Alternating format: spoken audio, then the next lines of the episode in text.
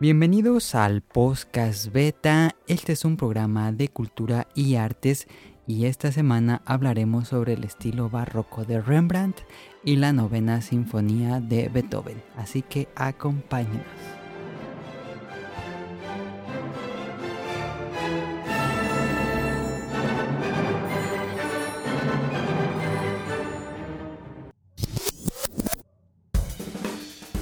Es cierto, este es el podcast beta número 359. Muchísimas gracias por acompañarnos. En realidad quería hacer ese chiste de hacer unos programas, pero nada más no se prestaba. Sí, muy malo, por cierto. Esta semana eh, va a ser uno de esos programas atípicos porque nada más estoy, bueno, el burro por delante, nada más está Daniel y yo como los conductores del programa. Va a ser un programa, pues nada más de nosotros dos.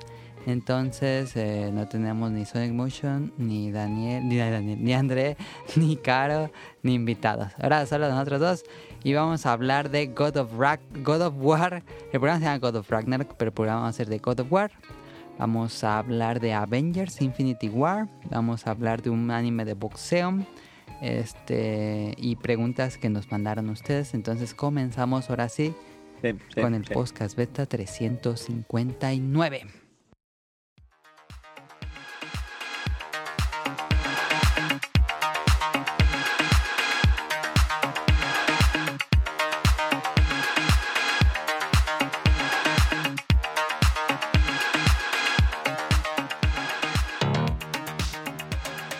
A ver, entonces ya dije que estamos yo, es Daniel, es 5, arroba Dinko en Twitter, no lo sigan porque no, no, no es básicamente un fantasma Daniel.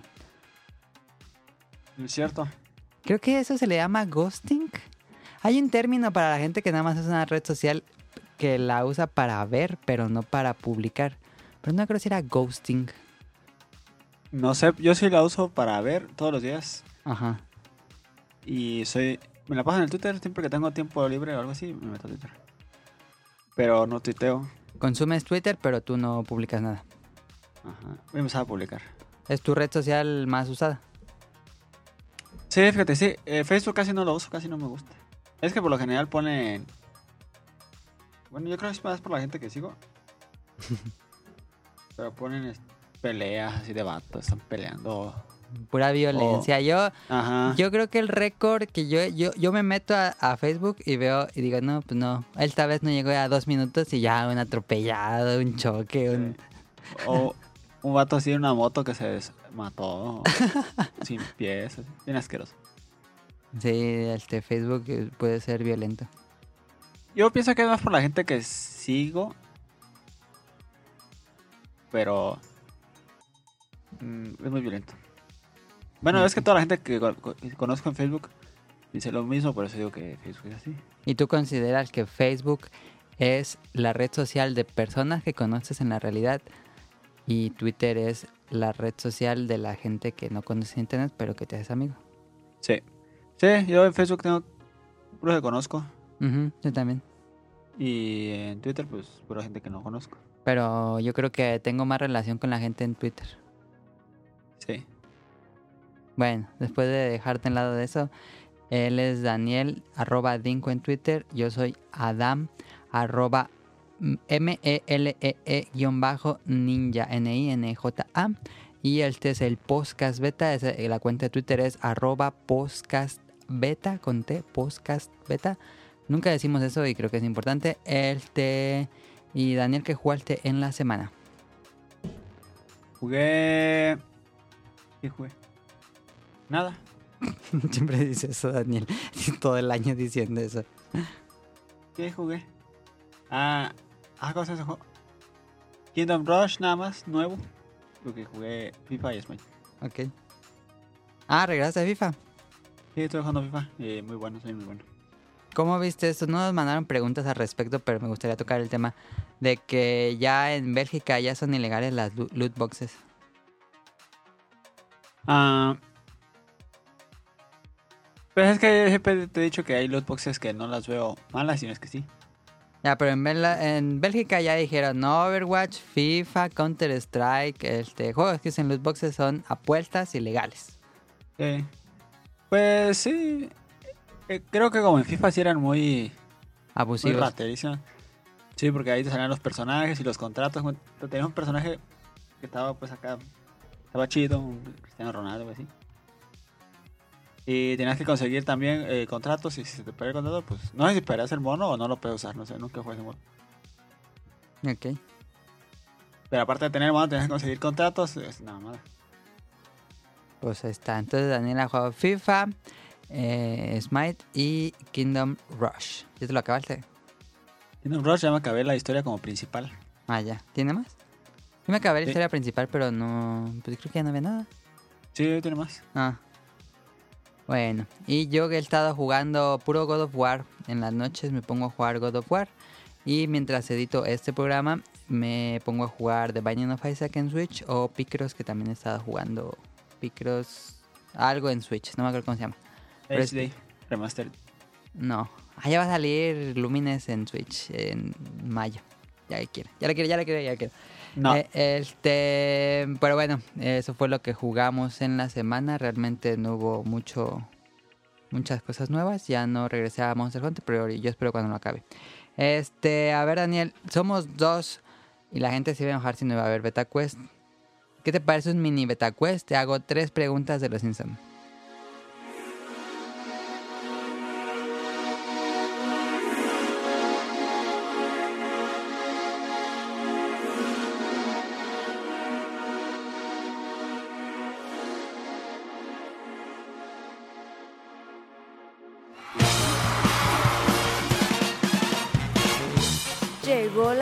Del Beta Quest.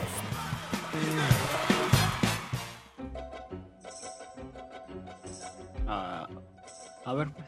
Ah, no le gustó a Daniel, como que dijo. "Mm, A ver, No, pues, pues sí, sí lo hago. Pero va, a ser, va a ser menos interesante entre todos porque no va a haber competencia. Sí, no hay competencia, pero bueno, para aquellos que nos escuchan por primera vez el Beta Quest es una serie de concursos y como pues ahorita nada más está Daniel, pues vamos a ver si Daniel se puede ganar a Daniel. A ver, las tres preguntas, Sí. Daniel. Primera, de los Simpsons. ¿A quién se imagina Homero en bikini cuando piensa cosas no sexys? Opción A, Barney. Opción B, Selma. Opción C, Patty. ¿A quién se imagina Homero en bikini cuando piensa cosas no sexys? Eh, Barney. Barney, correcto. Primera pregunta correcta. Segunda, ¿cómo se llama el chef italiano de, Spring- de Springfield? Opción A, Mario. Opción B, Luigi. Opción C, Humberto. Ah, ese no sé. Ah, Luigi iba a decir. Luigi, latino. sí. Cuando mm, van con ¿Cómo se llama? Bart y Skinner, ¿no? Sí. Sí, y que le dice que ya llegó el horrendo niñez. Eh, eh, la tercera pregunta y última, Daniel. ¿Qué es lo que amarra Dali al cohete que lanza la luna? Opción A, la lengua de Tommy. Opción B, los intestinos de Tommy. Opción C, una bomba. ¿Qué es lo que amarra Dali al cohete que lanza la luna? Amarra su lengua. Correcto, amarra su lengua, Daniel. Contestaste las tres perfectos. Sí, estaba muy fácil. Pues la de la del chef, yo creo que era más difícil. Pensé que no ibas a contestarla. Ahí No está, Daniel. la tiene. Mini beta quest, para que no digan que no hubo. Tres preguntas, tres correctas. Bien, Daniel. Este. Pues vámonos al tema principal. Esperemos que este no sea un programa tan corto. Quién sabe, vamos a ver cómo queda. Tengo bastante que hablar de God of War. eh, y Daniel, pues me va a estar preguntando. No sé si este juego le interesaba de principio. Sí, sí me tenía ganas. Ok. Entonces, vámonos al tema principal. Sí.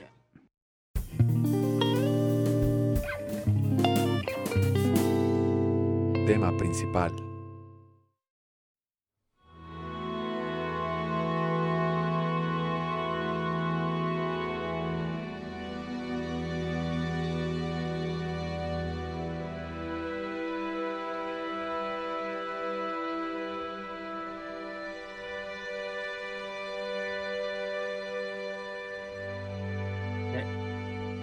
A ver, Daniel. Este, pues voy a darnos esta reseña. Tú me preguntas cosas. eh, no sé si quieres decir algo más. A ver, no. Eh, no. Bueno, ¿Pesa mucho? Primero que nada. ¿Pesa? Sí. ¿Tamaño? Ah, Pesa. no sé, no fíjate, porque pues puse el disco y se puso solito, no me fijé cuánto pesa, la Ah, verdad. Bueno, es, que, es que hay gente que los compra, los compramos digitales y Ajá. luego nos fijamos en eso. Pero eso no tiene nada que ver con la reseña, pues. Sí. ¿Pero por qué me preguntaste eso? Nomás tenía curiosidad. Ah, no sé cuánto fue, se me quedé pensando ahorita. Pero bueno, este God of War, si lo recuerdan, en el E3 de 2016, hace dos años, David Jeff eh, dijo que estaba... tra- Bueno, no, eh, ese fue donde se reveló un tráiler que recuerdan que pelea contra un troll y está Atreus. Y en 2014 David Jeff había confirmado que estaba trabajando un nuevo God of War.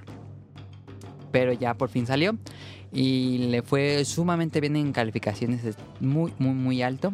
Este, entonces, y las calificaciones salieron una semana antes de que saliera el juego, que por lo general es raro. Y pues yo creo que Sony le tenía muchísima confianza a este juego y pues le fue bastante bien en, en críticas. Este, pues que es el mejor juego de Play 4 hasta ahora, o de la generación.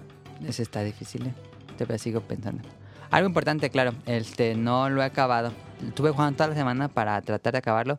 Ya lo voy a acabar, pero también yo me paso porque pues me puse a hacer todas las misiones secundarias y, y ya estoy completando así los logros esos plateados, los, los no sé, como plata que te dicen de que ya completaste todas las side quests de un personaje.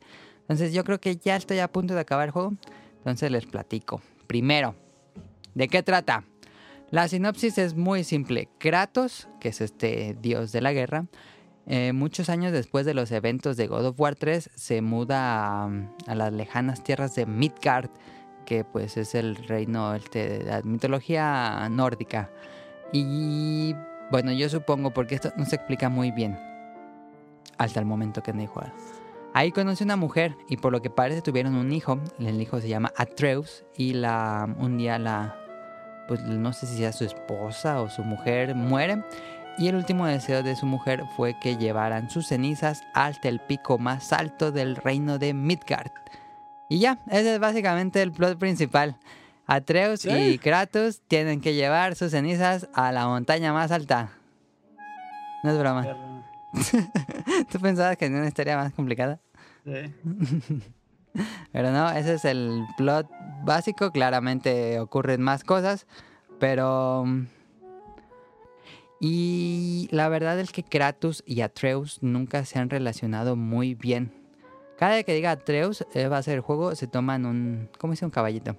Este Atreus siempre era un, un niño... Bueno, no sé cuántos años tendrá Atreus, es que no dicen, pero ha de Se ve tener... como de 11, 12. Sí, como que, ajá, como de 11, 12, yo también creo.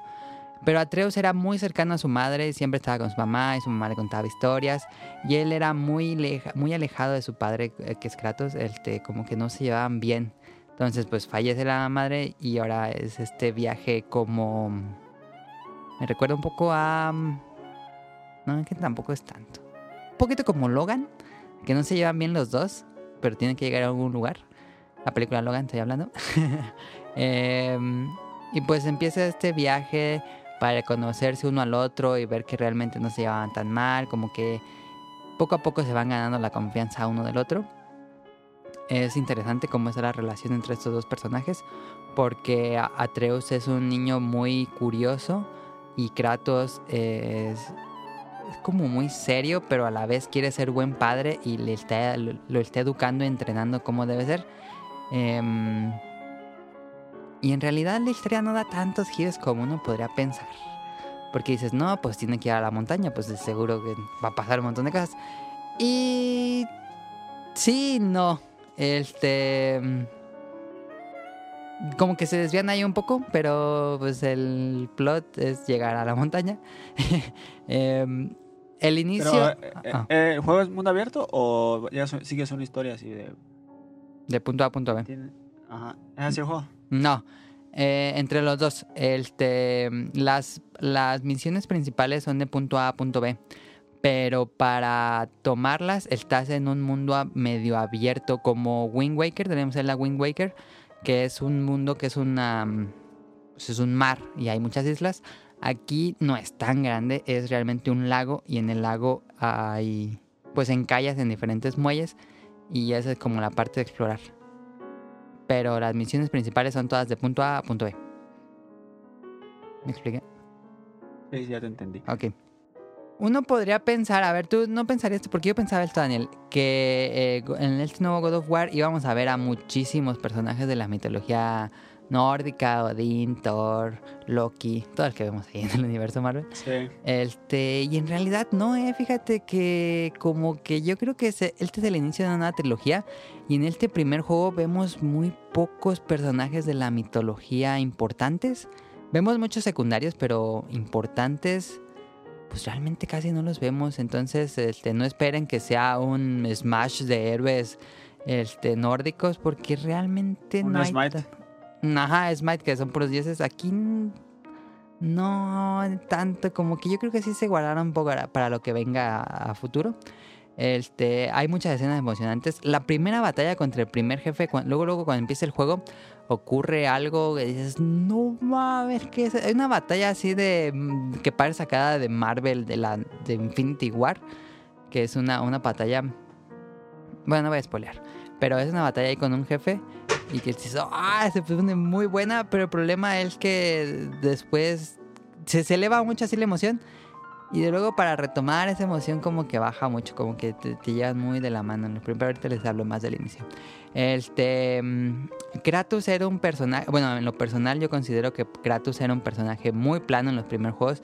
A mí me llegó a enfadar. Yo nunca jugué God of War 3, spo- digo, no, el- ponemos la musiquita la ardita. Tum, tum, tum.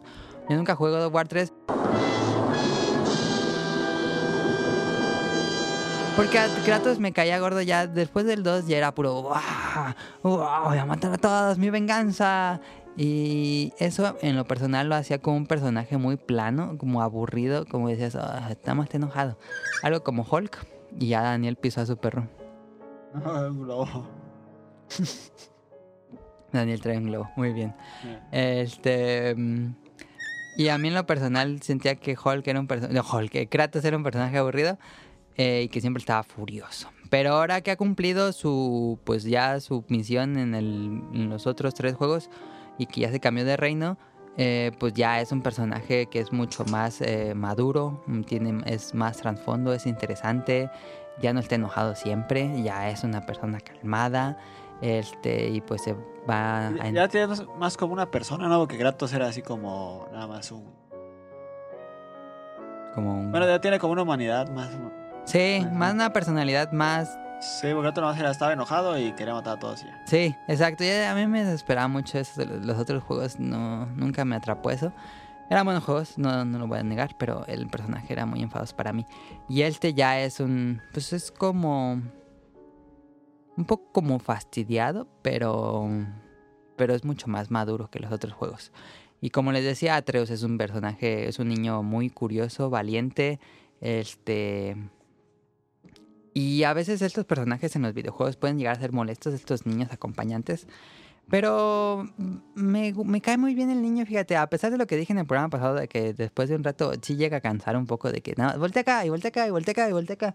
Eso es algo cansado, pero el, personaje tal cual como es me parece interesante, porque es como si, si, si uno fuera el jugador, como la forma de relacionarse siendo, um, o lo que yo sentí, siendo Atreus de que Atreus quiere ayudar a la gente y quiere saber más del mundo y Kratos siempre dice, no, no me importa nada, no vamos a ayudarlo y siempre dice que no, pero al final lo termina haciendo.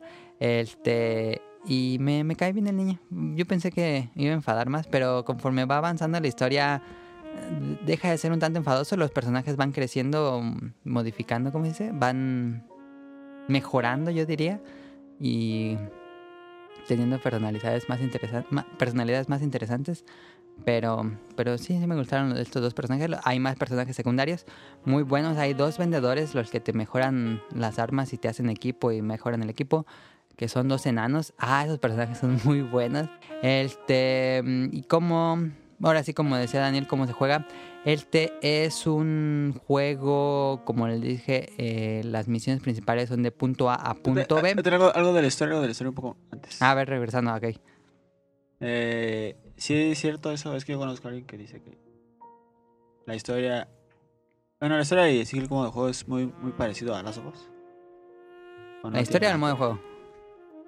No, el, no la la historia es como el del trasfondo ese de que vas con. Ibas con Ellie o que vas con el niño. Mm, Lo vas viendo crecer. Entonces, no, pero digo que no, ¿no? Pues podríamos decir que pues es un viaje de dos personas. ¿Se parecen? Sí. Porque usan este cliché del viaje entre dos personas que no se llevan muy bien, como Logan, pero... Pero es realmente... Yo jugué de Last of Us y yo siento muy diferente la relación entre Ellie y... ¿Cómo era el otro? El así, ¿no? Ay, no me acuerdo cómo se llama Joel. Us. Joel. Joel, sí, Joel y Ellie. Este es muy diferente a Kratos y Atreus, porque Kratos y Atreus realmente son padre e hijo y los dos se preocupan el uno por el otro. Y Ellie y Joel, pues no era así como. La toma como su hija, em, pero. Bueno, No. o sea, un principio no, como que le valía madre y después. Sí. No, eso es que yo había escuchado que alguien decía y decía, no es cierto. Sí se parece, en esencia es lo mismo, pero se sienten muy diferente ya cuando lo juegas. No es como dices, ah, este lo vi en Last of Us". Yo no sentí eso personalmente. Otra cosa, duda que tenga Daniel de la historia. Mm, Ok, entonces le sigo. Este. mm, Bueno, desde que fue anunciado el juego, todos notamos que el combate era diferente. Ya no tenía las Chaos Blades, que eran estas cadenas con unas mm, dagas con fuego a veces. Este, ahora tenía una hacha como. Bueno, una hacha que sería como el martillo de Thor. En las películas de Marvel, que lo avienta y regresa. Este, y realmente el combate lucía muy diferente en los primeros gameplay que vimos. Y ya cuando yo tenía las dudas, yo estuve muy en duda de si realmente era un buen cambio. Porque eh, las dagas de los otros juegos eran muy frenéticas y hacían el combate como stylish, pero muy divertido de jugar. A mí me encantaban. Había muchas armas en los otros juegos. Bueno, creo que en el 2. En el 2 había muchas armas. Este, pero pues siempre te quedabas con las Chaos Blades porque eran las más divertidas de usar. Y aquí no tenemos nada de eso. Este, tenemos este. mm, ¿Solo hay un arma? Solo hay un arma, la hacha. El hacha. El, el hacha, sí, el hacha. No, no hay otra. Eso sí es importante. No hay variedad de armas como uno podría pensar. O que vayas a encontrar armas mejores en el camino. No, solamente vas a mejorar el hacha. ¿Es la hacha o el hacha? Eh, me imagino que se puede decir de las dos formas, pero debería ser más correcto el hacha, porque si no, la hacha es como el agua. Tiene un nombre eso, pero no me acuerdo cómo se La llama. gel. No, ahí no, para mí, porque calor. tiene que empezar con las dos letras iguales. Pero bueno, este. Tenemos este martillo que está increíble, Daniel. Aventar el martillo, eh, bueno, el martillo, el hacha, y que regrese. Está, esa creo que es la mecánica más interesante de todo el juego. Bueno, no es la más interesante, pero creo que es de las más divertidas. Porque cuando la avientas sientes así la fuerza, la fu- fuerza con la que lanza Kratos. Y luego le aprietas para regresar. Y de donde se había clavado sale disparado hacia ti. Y la agarra y sientes así como su brazo la, la toma y hace como el movimiento hacia atrás. Se ve muy natural. Como al sientes como el peso del hacha en el control. No sé cómo explicarlo. Pero eso me encantó. Yo creo que trabajaron muchísimo en eso de aventarlo y regresarlo.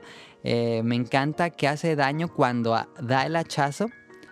Y si le, si le da el hachazo, pero no, no se clavó en él, sino que nada más le dio el daño, pero se siguió y se chocó con una piedra, por ejemplo, entonces le haces el de regreso y de regreso le vuelve a pegar el hachazo. Eso me encanta porque ya van contra ti así estos monstruos y tú no traes arma y aprietas triángulo y, pero sí sale disparado de donde, donde estaba pegado hacia ti. No es como que de repente sale una animación que ya está así al lado de ti, sino que realmente es ese. Tiene que atravesar esa distancia. Entonces les pega de regreso y es muy satisfactorio. Aventar el hacha es muy satisfactorio. Es como. Digamos que es como la innovación que tiene God of War, como lo hizo Gears of War con la sierra. No sé si me entienden. Sí. No, con la sierra no tanto. Bueno, sí. Que en su momento no tenías algo como la sierra, y ibas y... Eh, Sí, estaba para la- ese momento, pues. Pero es, Sí. esa- la, las- la hacha me encanta. ¡fua! Y luego hacha. la, el, el hacha, sí. luego la vas mejorando y puedes lanzarla hacer muchos más lanzamientos, lanzamientos fuertes, recargarlo, etcétera.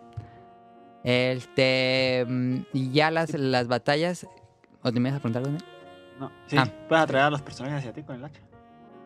¿O no? ¿Cómo que atraerlos? Ah, de que los, se los claves y los traigas a ti. O nada más lo, se le suelta y te llegan. No, nada más se les suelta. Lo que pasa es que cuando les da el hachazo y les se queda en- pegada el hacha en ellos, se les clava, se congelan los monstruos. Ah, ya, ya. Y entonces se regresa a ti el- la pura hacha. El hacha. Vamos a decir mucho el hacha. Cada que diga la hacha, se toman un drink también.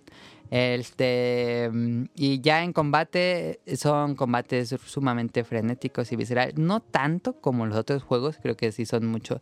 Es una velocidad más lenta, pero son combates un poco más pausados que los otros juegos, pero son bastante agresivos. Em, el juego te, creo que siento que el juego te obliga a que juegues agresivamente porque es como más fácil si te vas así y empiezas a matar a todos a que estar defendiendo ataques que también lo puedes hacer creo que también recompensa más Pero, si se- eh, perdón, ¿el combate sí es más como Dark Souls o una vez también escuchado eso? sí ¿O es lo mismo, o es lo mismo que los otros God of War, pero más pausado? es más como Bloodborne yo lo sentí más como, como Bloodborne ya Ah, ves que en sí. Bloodborne dabas el, ¿cómo se llama? El- como así Ajá. algo así Pero sigue siendo hack and slash. Sí, sigue siendo hack and slash por completo. Este, yo siento que es como siento que es casi la misma velocidad de, de pelea que un que este Bloodborne. No es tan rápido como los otros God of War, pero sí tiene una velocidad de pelea y un ritmo como Bloodborne de que das unos hachazos, te regresas, esperas a ver qué hace, esquivas y atacas. No sé si me, me entiendes. Sí, te entiendo. Eso te interesaría, Daniel, porque a ti no te gustaron los otros pasados que eran muy frenéticos. Estos son Sí, más este sí pasados. antoja. Es que no es que no me guste lo frenético, sino que no soy muy fanático de... De hacer combos. No, ¿Cómo? de los hack and slash como que me enfada de estar...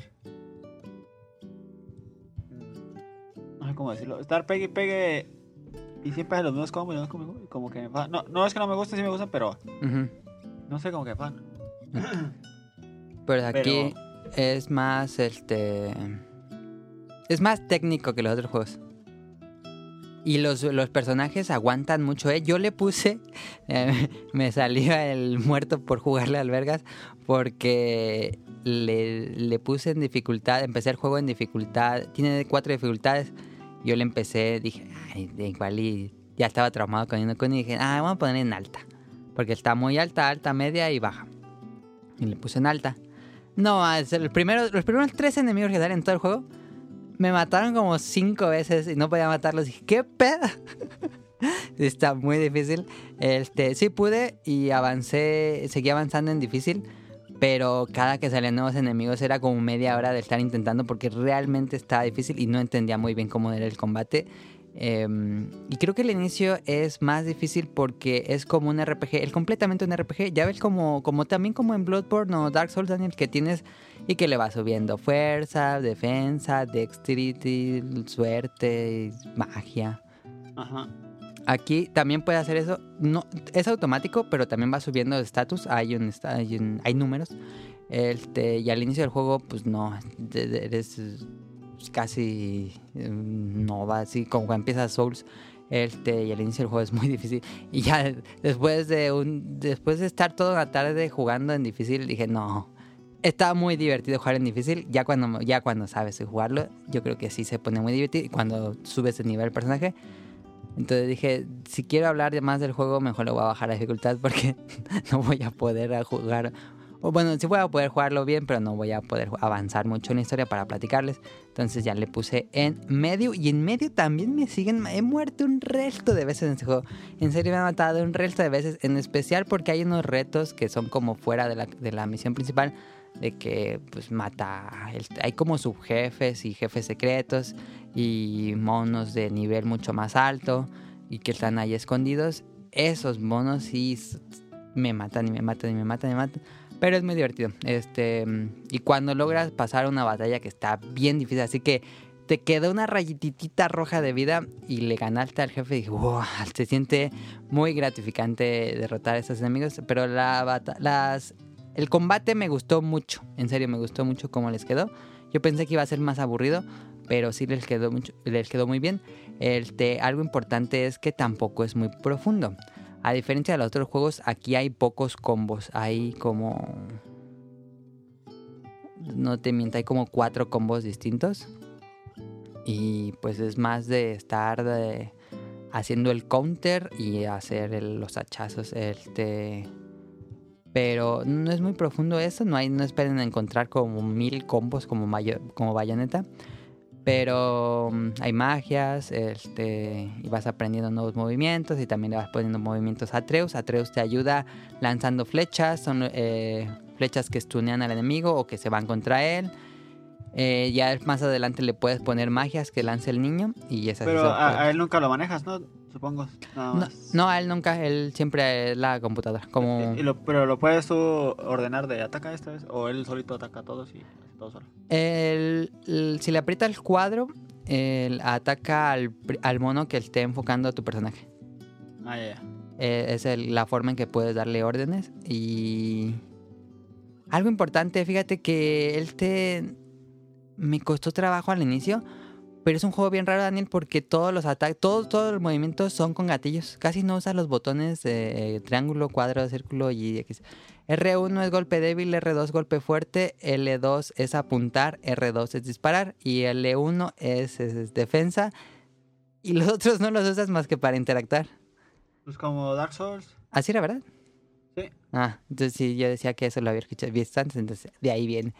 Este, pero si el niño al inicio, el, inicio del juego no te ayuda en nada, en serio no, no sirve de nada el niño. Pero ya cuando le vas subiendo de nivel y las flechas y todo, sí te saca de unos buenos apuros ahí de que ya me van a matar y le echas la magia del niño y ya te, te recupera. Incluso yo ya le puse una armadura que, que te va. que el niño encuentra automáticamente piedras de salud y ya te las avienten en pleno combate. Porque aquí no es como Souls de que traigas unas pócimas. Aquí es lo que, como los juegos de la serie, que encuentras tirada las, la vida. Las, las orbes cuando matas a uno. Ajá, cuando matas a uno, tira las orbs de salud. Ah. No te puedes curar de otra forma. Eh, Y bueno, ya dije, la dificultad está difícil, en serio. Digo, es una dificultad un poquito más alta de los juegos promedios, porque ya saben que los juegos ahora son básicamente se juegan solos. Pero este sí, sí tiene su toque de dificultad. Incluso me gustaría jugarlo en difícil ya con un personaje avanzado, ya que sé cómo se juega, ya que domino los counters. Este creo que debe ser un buen reto. Problemas que tiene el combate. La cámara está muy cerca al personaje, es como Gears que es una cámara al hombro y Kratos ocupa casi un tercio de la pantalla. Entonces muchas veces en los combates pues te están llegando por todos lados eh, y te, te marca una flechita de que te van a atacar por atrás. Pero realmente no te da chance o no, no como que no sientes dónde está realmente el enemigo. Yo siento que la cámara, si se pudiera alejar un poco más en combates o en ciertas condiciones para ver más a los enemigos, porque muchas veces me mataron así con golpes de espada de que nunca había así, ¡paz! Y nada más se cae tirado Kratos. dije, ¿qué pedo que me mató? O de monos que se están disparando a lo lejos y estás peleando con alguien con dos, con espada y hay varios Pero- arqueros. ¿Tiene muy cerca la cámara o cómo? Sí, tienes muy cerca la cámara, no sé si has visto el gameplay, pero la cámara está muy cerca, casi como Resident Evil No sé. 4. Ah, y no se puede alejar. No, no se puede agregar la cámara. Y eh, es un- le da un toque más cinematográfico al juego, pero en combate siento que muchas veces eh, no ves todo lo que está ocurriendo en batalla y sí me ha matado por la cámara. Yo siento. Díganos ustedes si ya lo han jugado. Esa es una leve queja. No es no ocurre tanto, pero sí siento que a veces los enemigos aprovechan eso y tienes tres de tu espalda y según tú esquivaste uno y ya te pega otro. Bueno, como les decía al inicio del juego, eh, hay una batalla increíble y luego baja. Creo que fue lo que me pasó porque si se acuerdan en el programa pasado dije que como que no me estaba gustando mucho, apenas lo había empezado a jugar. Este, porque esa batalla está increíble, dices, no mames, se va a poner bien buena. Y luego ya te llevan de la mano y vas por un túnel y es un túnel, túnel, túnel. Al inicio tiene un pico muy alto y uh, se pone medio enfadoso. Hasta cuando te dan la libertad de... Llegas finalmente a explorar a libertad y eso me gustó muchísimo. No es un mapa, de hecho es un mapa chiquito en comparación con otros mundos abiertos, no importa eso porque las misiones secundarias son muy interesantes. Me gustaron mucho. Las misiones secundarias las estoy haciendo por la historia que te cuentan. y hay unas historias bien interesantes de qué pasa. Hay, hay unos monstruos que tienes que liberar que no pensaba que iban a salir en este juego y cuando salieron estos monstruos dije, ah, me gustó eso y era de secundario. Este, y las, las historias son como fábulas que mm, de alguna forma enseñan como una enseñanza a, Atreus y a Kratos. Está interesante, me gustaron mucho las misiones secundarias, por eso las ¿Sabes estoy cómo, cómo te cuentan la historia en un video o te la leí? No. No, es más que nada como que llegas a- con un personaje nuevo y él te dice que vayas a cierto lugar, que porque ahí... Por ejemplo, este, un enano de estos que te reparan la armadura eh, te dice que otro enano que ellos conocían eh, tenía, era como de los más grandes que tenían muchísimos tesoros y tenía una piedra de afilar legendaria. Entonces ya vas ahí y ves que realmente hay otra cosa y te metes unas minas y te metes un castillo. Yo siento que el juego está muy inspirado, digo, Tolkien se inspiró mucho en la mitología nórdica, pero todo el juego se siente como si estuvieras en la Tierra Media y eso me gusta muchísimo. Hay muchas partes que me recuerdan a ese, esa batalla de las minas de Moria. Eh, y eh, sí, en general, yo siento que está muy inspirado en El Señor de los Anillos o en los escenarios del Señor de los Anillos, como si estuvieras en... Este fue el nombre de este lugar. Nueva Zelanda. Eh, muy bonito, en serio, muy bonito. Y bueno, ya dije, te puedes transportar en barco en este mapa para hacer las misiones secundarias y... Y creo que un poco, otra cosa que, otra queja, eh, creo que peca un poco de al ir en las misiones principales, eh, como es de punto A a punto B, creo que sí abusa un poco de estas cornisas tipo Uncharted o caminos donde tienes que escalar y que nada más ves como las rayitas amarillas que para que no te pierdas. Como que eso lo vimos ya en Horizon, en Uncharted, en The Last of Us creo que también. Este, y pues digo, es un sello ya del juego de PlayStation, pero a ver tú qué dices, Daniel, son Quick Time Event. Yo siento que siento que son como formas muy mm, incluso diría flojas. ¿Cuáles, cuáles, cómo? Así de como en Uncharted que te saltas de una cornisa a otra y que nada más tienes que mover pues la palanca para arriba, para los Ah, ya, Como ya. que no es muy Entonces, divertido. Pues no, pero es una forma fácil de llegar a algún lado, ¿no? Y, y- no sé. Pero es como Assassin's Creed que es igual, no le das para arriba y se venga y hasta solito brinca. No sé, igual y creo que deberían idear un nuevo modo, porque como que siento que empieza a ser un poco cansado eso de estar escalando. Pero bueno, eh, hasta el momento es como se resuelve, siento que hay algo de eso. Y algo importante es que ya no hay Quick Time Events en las batallas. Ya ves que en los Ah, otros ¿no? ¿Ya no juegos, no, en los otros juegos tenía un montón de Quick Time Events, ya no hay ni uno. Ah, qué raro. Ahora cuando derrotas, bueno, debilitas a un enemigo, aparece que le aprietes R3, lo, le das clic a la palanca y ya es una animación de que los mata. Ya no hay Quick Time Events. Y también los mata así bien sangrientísimo como los otros. Ah, algo importante, Daniel, este, este God of War es más maduro, yo creo, en todo sentido, y ya no es tan violento. Ya no es tan gráfico, así que decías que le arrancaba la cabeza y le salían así la piel como se rebajaba. Este, como siempre estás matando monstruos, ya casi no matas, pues realmente no matas humanos. Em, son puros monstruos y como zombies, bueno, son como espíritus más bien. Eh, mm, pues no es tan gráfico según yo. Hay unas muertes. ayer vi una que dije, ay, cal- cal- calmado viejo, donde sí le abre la boca a uno, pero ya no es tanta violencia como en los otros juegos que sí era demasiado gore, pero en este le bajaron dos rayitas. Ah, ya. Este, y por último de gameplay, es que el juego toma muchos elementos de RPGs, aunque mm, no hay números de daño al atacar, como en algunos juegos. Eh, si abres el menú del personaje, el- todo el árbol de habilidades, si hay menú, si hay números, se dice cuánta fuerza tienes, cuánta defensa, cuánta suerte, cuánta magia y cuánto le puedes subir. Si te pones una armadura, ahora te puedes poner armaduras. Antes en otros juegos te podías cambiar como todo el skin, ahora sí hay un pecto, unas armaduras para los brazos, eh, cinturón y ah, el, el pomo, le dicen ellos, como la parte baja del mango del arma, eso también te da stats. Y cada pieza tiene como sus, como en Monster Hunter, ¿cómo se llama? Como en Diablo, que tiene sus hoyitos para meterle talismanes y Ah, que te dé magias. Para meter runas. Sus muescas creo que se llaman aquí. De- Entonces puedes hacer todo eso y todo eso te sube más 3 de fuerza, más 3 de magia, etcétera. Sí tiene muchos elementos de RPG. Eso no lo tenía tanto la serie, ahora sí le pusieron.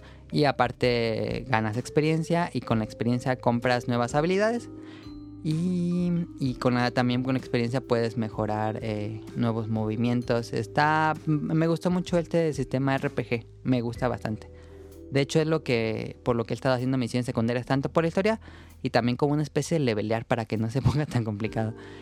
Y bueno, pasando algo de gameplay, Daniel, ¿alguna duda o paso a gráficos? Ah, no me contaste que era mundo abierto. Bueno, un poco.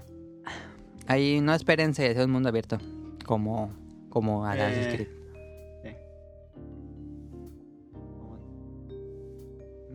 Eh, ¿Cómo se ve el juego? Vas a- Ahorita vas a hablar de eso. Sí, entonces pasamos a gráficos. Este God of War es increíble, así súper fotorrealista, lo mejor de la Sí, lo- consola, lo sin mejor duda. que sí, lo mejor de la consola. Sí, fácil. Más mejor, más mejor.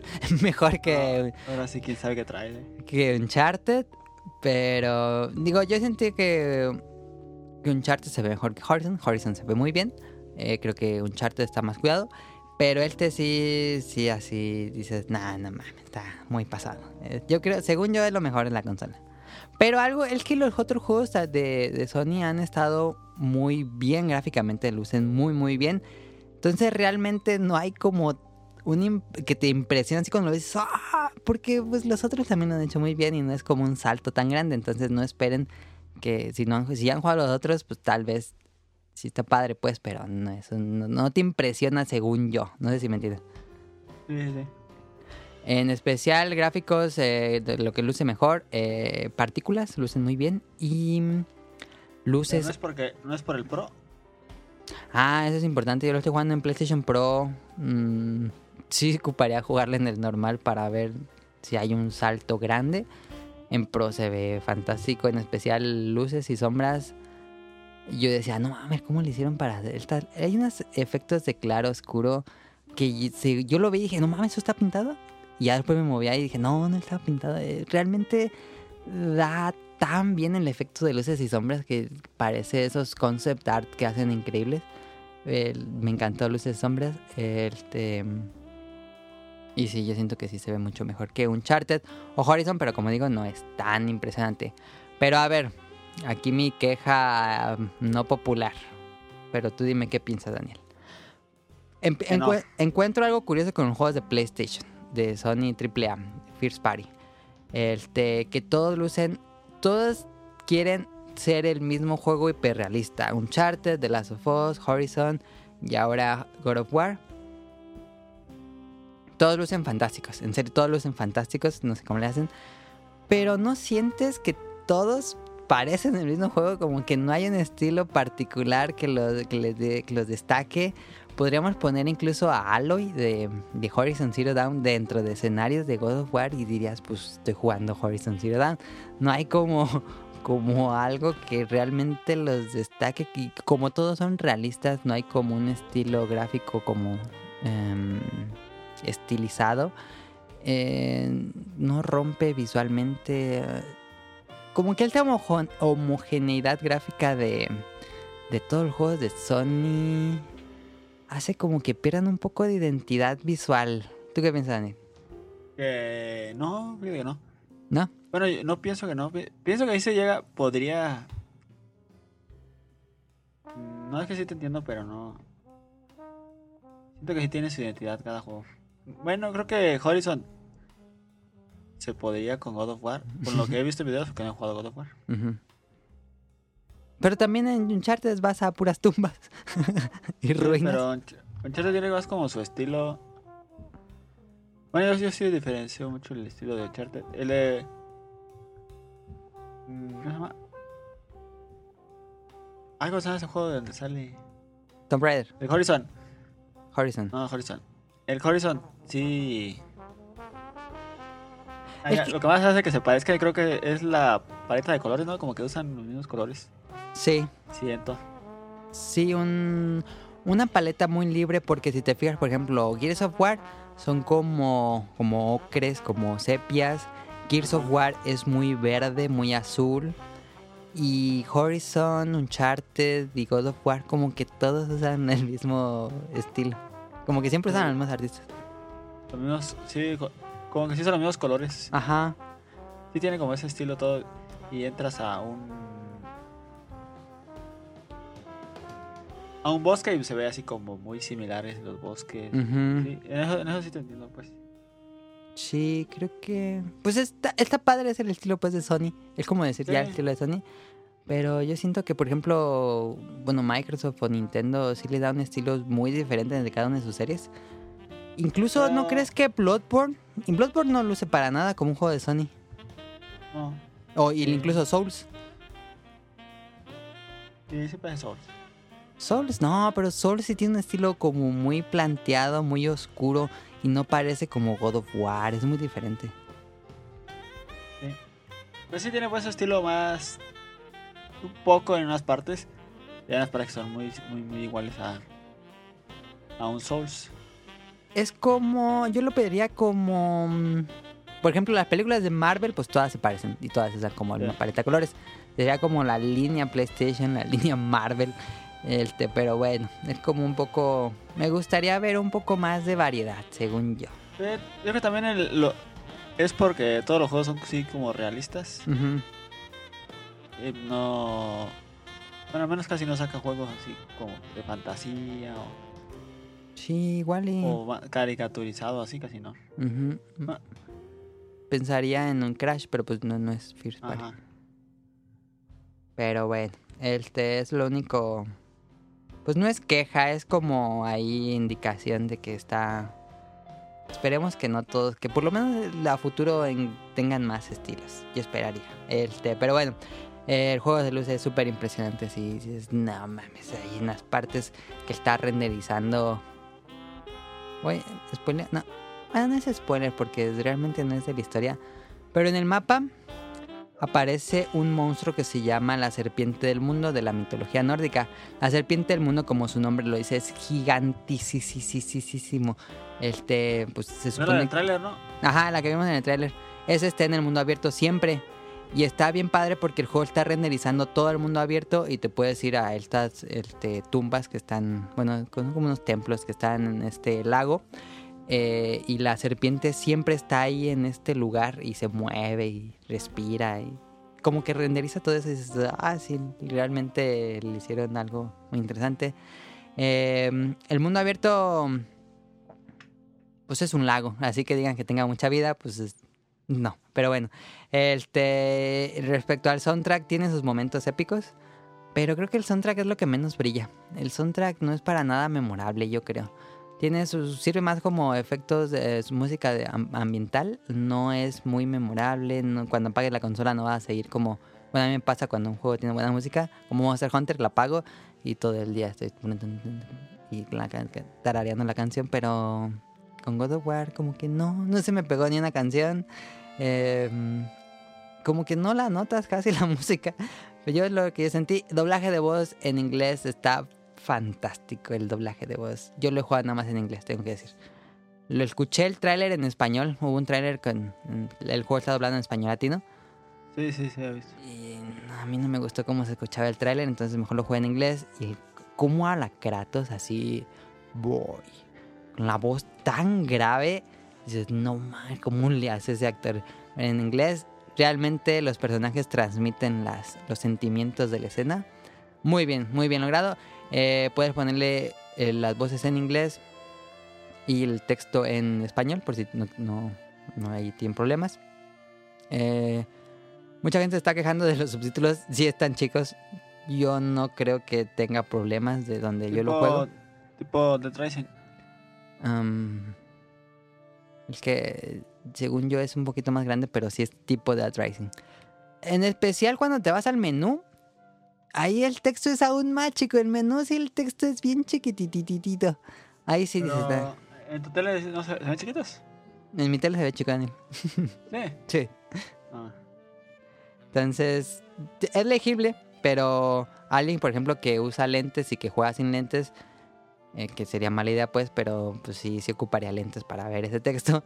Creo que ya subieron una actualización que permite subir el texto, eh, el tamaño de texto. Entonces, No sé, yo no lo he cambiado, pero. Pero bueno, este. Creo que ya lo arreglaron. Y ya, este. En general, el juego es un juego fantástico.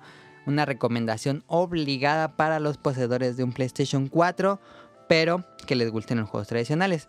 Porque no hay modo en línea, nada de modo en línea, no hay cooperativo, ni versus, ni nada, de ningún tipo. No hay microtransacciones, no tiene loot boxes, de que y podrían ponerle porque cuando derrotas monstruos te sueltan loot al azar. Em, pudieron poner algún tipo de cofres, loot boxes, pero no tienen nada, no vas a gastar nada. Bueno, hasta el momento, quién sabe si más adelante, yo, creo- que no. Eh, no tiene recompensas diarias, no hay Season Pass hasta ahora. Probablemente yo creo que una expansión no lo dudaría, como pasó con Horizon. Pero ahorita, ahorita no hay nada anunciado. Entonces, por todo esto que les digo, si no lo pueden conseguir ahorita, eh, pueden esperar a que baje de precio y conseguirlo. No es algo que... Es un juego muy bueno, pero no es no ocupan jugarlo ahorita si no pueden. Sí, es que al no ser multiplayer, pues no envejece. Ujú. Sí, el- siempre que lo- cuando, no importa cuándo lo jueguen, siempre va a ser la misma experiencia. Eh, y es bueno porque, bueno, no. El que diario, diario tiene una actualización. Diario prendes el play, diario tiene una actualización de juego. Desde que lo compré y lo juego diario, diario ha bajado en actualización. A veces es muy baja de 30 megas y a veces llega a ser a 180 megas. No son muy pesadas pues, pero dices otra. Un día, según yo, un día lo prendí en la mañana, tuvo una. Lo prendí en la noche y tuvo otra. Eh, pero bueno, este, como decía, el juego se siente mucho más maduro que los anteriores. Ya no hay minijuegos de, de sexo como en los otros juegos. Eh, se lo estaban bus- buscando, me parece que no lo hay, o está muy secreto, según yo no hay.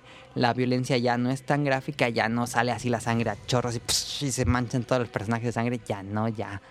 Ya le bajaron dos rayitas a eso. Ya Kratos no es nada más una bola de furiosa que está grite y grite ya, digo, sí tiene sus momentos de furia, pero ya es mucho más tranquilo, es un personaje mucho más interesante.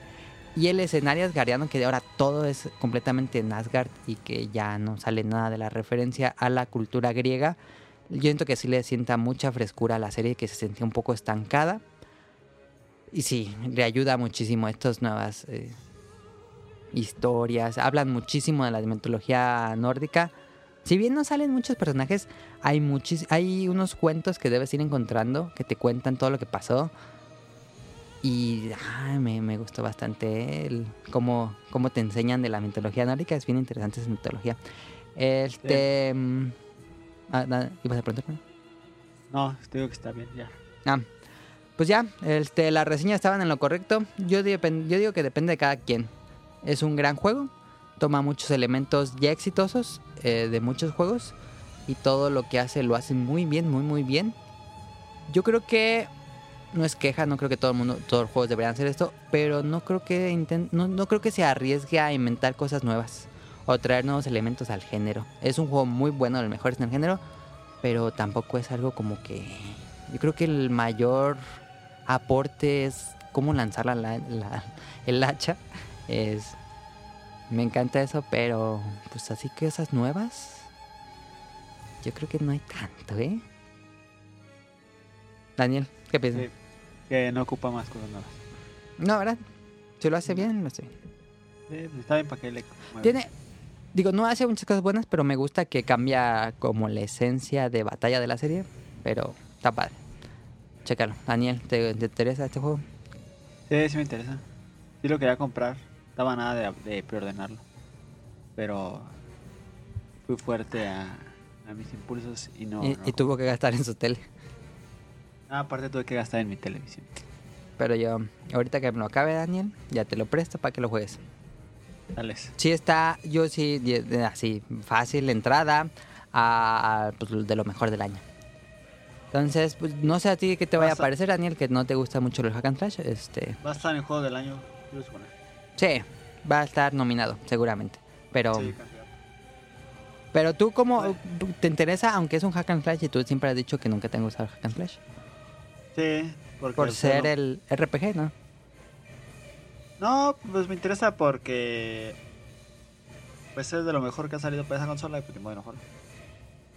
Ahí va a estar interesante la, la discusión ya que lo juegue Daniel, si cuál es mejor, Bloodborne o God of War. Son muy buenos los dos juegos. Todavía no me decido. Pero eh, Bloodborne me atrapó más rápido que God of War. Pero cuando me atrapó God of War, dije, ¡ay, qué bueno está!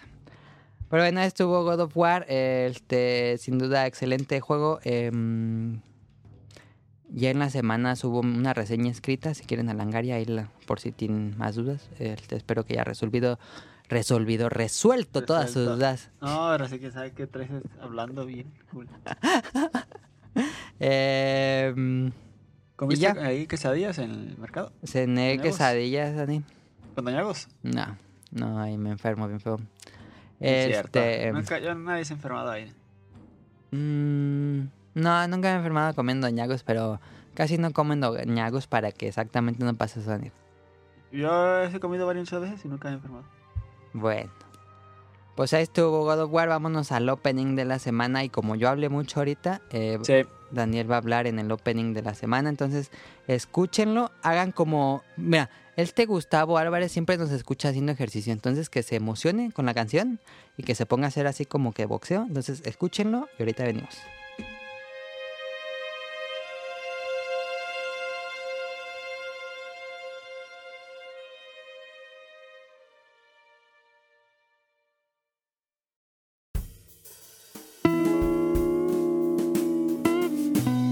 Opening de la semana.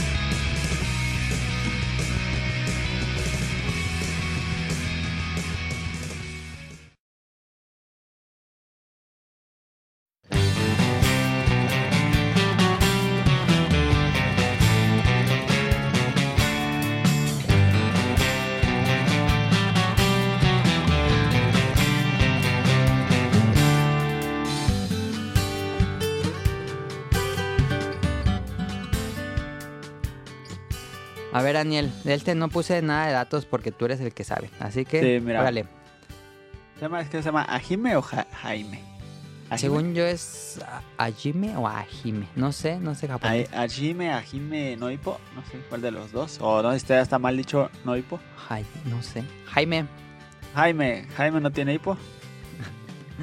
Eh, un anime de box. Qué raro que no haya. Bueno, yo no he visto más anime de box más que ese. Igual y si hay, tiene que haber, hay anime de todo.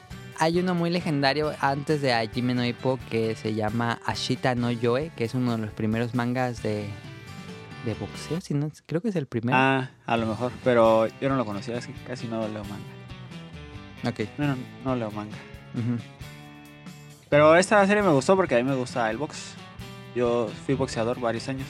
Hasta que te dieron una flecha en la rodilla. Hasta, hasta que se me chingó la rodilla, sí. Y, y es- está divertido. Pues es de un. De, de un de, ¿Cuenta la historia? Pues sí, Daniel, si no, ¿cómo vamos a saber Ah, qué mira, la historia es de, de un chavo que lo molesta mucho en la escuela. Los, los bullies. ¿Él en qué año va o cómo qué edad tiene? Va como en primero de. Prepa, de universidad, prepa, secundaria. Ah, ok. Sí, como primero de prepa o por ahí. Y lo molesta mucho en la escuela. Y un día se topa con un, con un boxeador y les.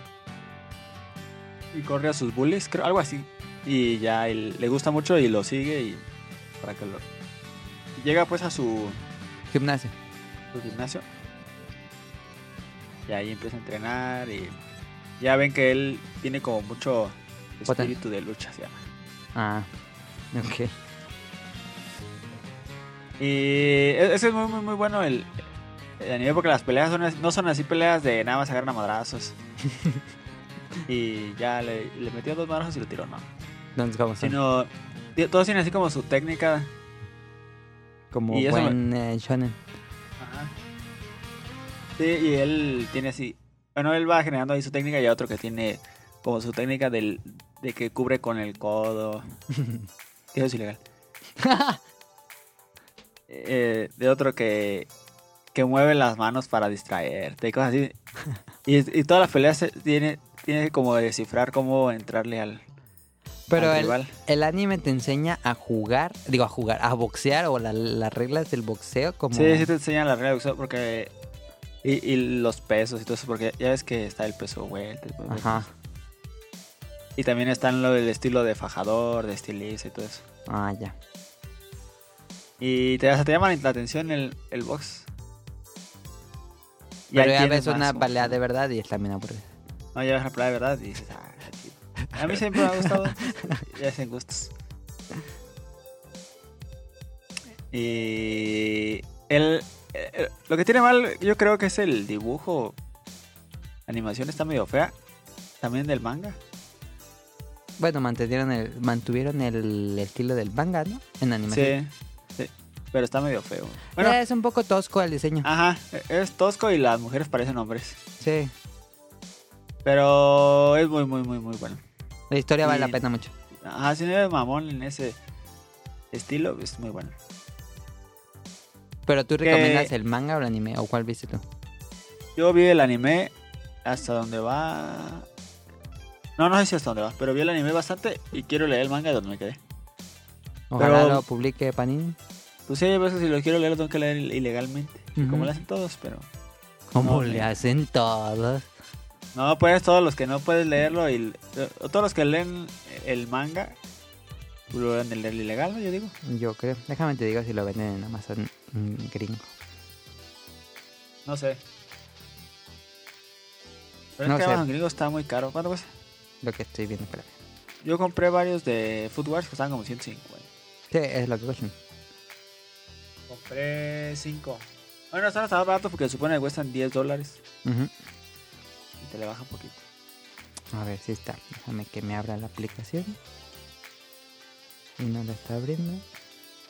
Porque yo me acuerdo que antes había visto la una se llamaba Kenichi, que es como similar, como la misma historia un poco.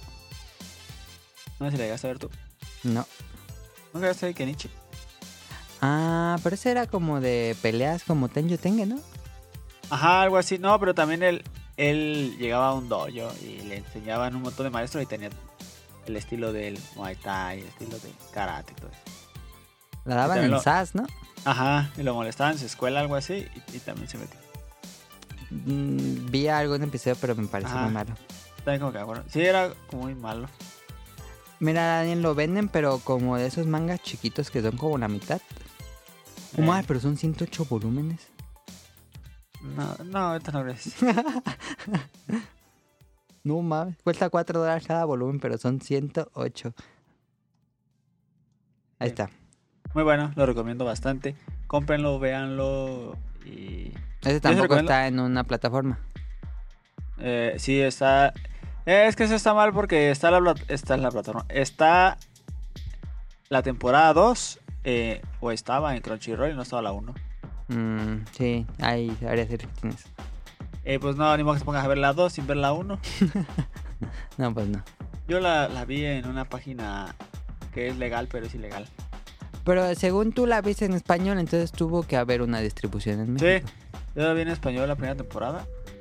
Pues, ¿quién y la quiere decir que la han de haber dado en algún lado. En TV Monterrey o una cosa que yo creo. Bien raro. Sí, porque está doblada al español. Sí. Pero bueno, entonces ahí ver, está. Me estoy metiendo a, a, a- ¿A qué? ¿Cómo se llama? Crunchyroll. Sí, creo que está, está desde la segunda temporada nada más. ¿En no, adelante? ni es la segunda. Ah, No, no sé. bueno, Necesitaría ver uno. entonces Daniel recomienda a Jime no o Ja- a Jime o Ja- Hajime, no sé. Ay, Jaime. Ja- Hajime no Ippo, este de box, si les gusta el boxeo y les gusta el manga y les gusta el anime, pues les va a gustar. Este, luego le recomiendo yo Megarobox. Daniel no lo has visto, ¿verdad? No.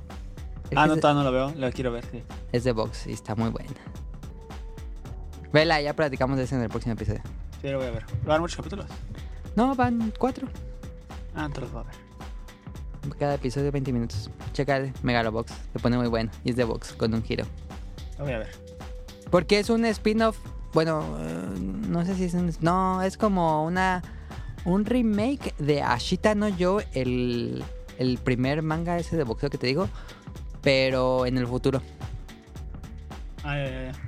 Porque es, es una serie para celebrar el 50 aniversario de, de Ashita no Yo.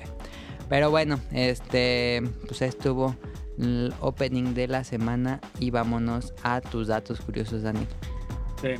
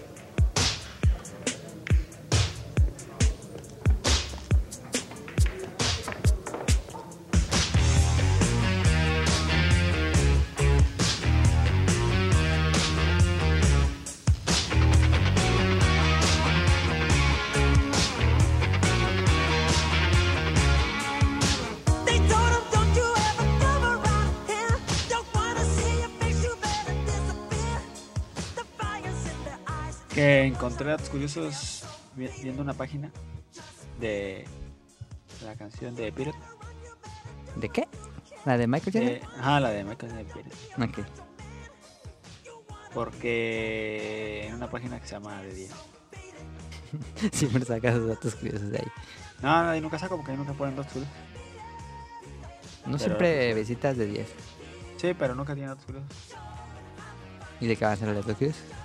De Pirate. ¿De la canción o de Michael Jackson? La canción. Ah, ok. De la canción.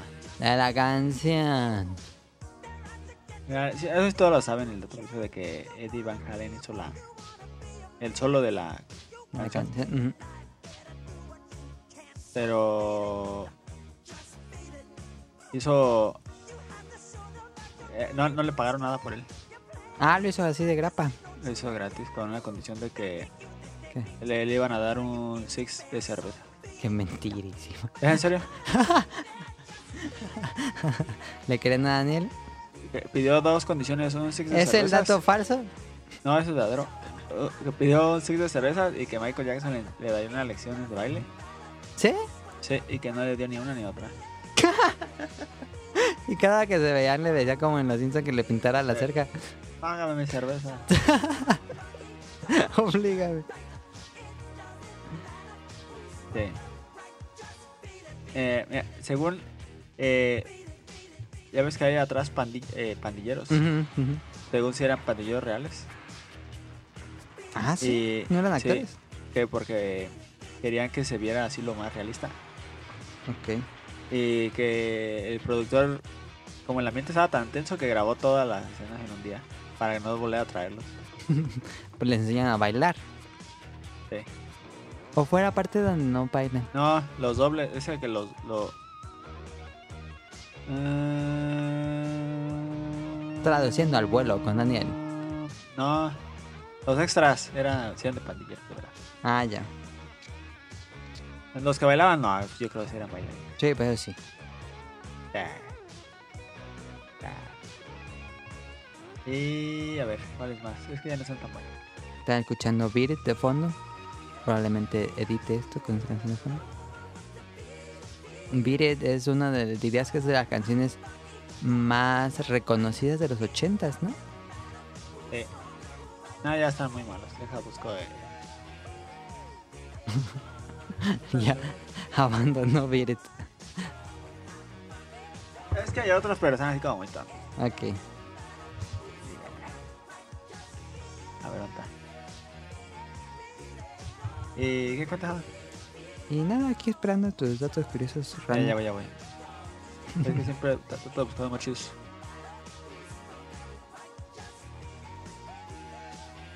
Espero que no sean repetidos. ¿no? Nunca he repetido.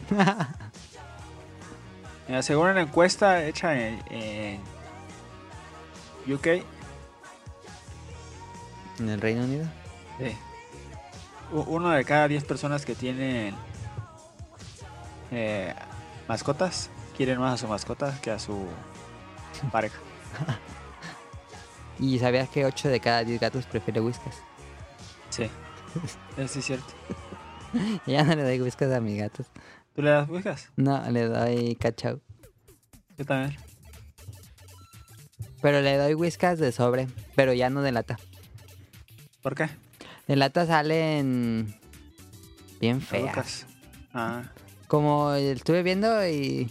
Digo, el gato se le come de todos modos, pero la forma así como se ve la carne de la whiskas se ve ya bien asquerosa. Como, como siempre le compro paté, es el que más le gusta. Y del... ¿Cómo se llama el otro? ¿Félix? ¿Friskis? sí. Algo así. Félix, algo así. Este, ahí sí se ve más como carne.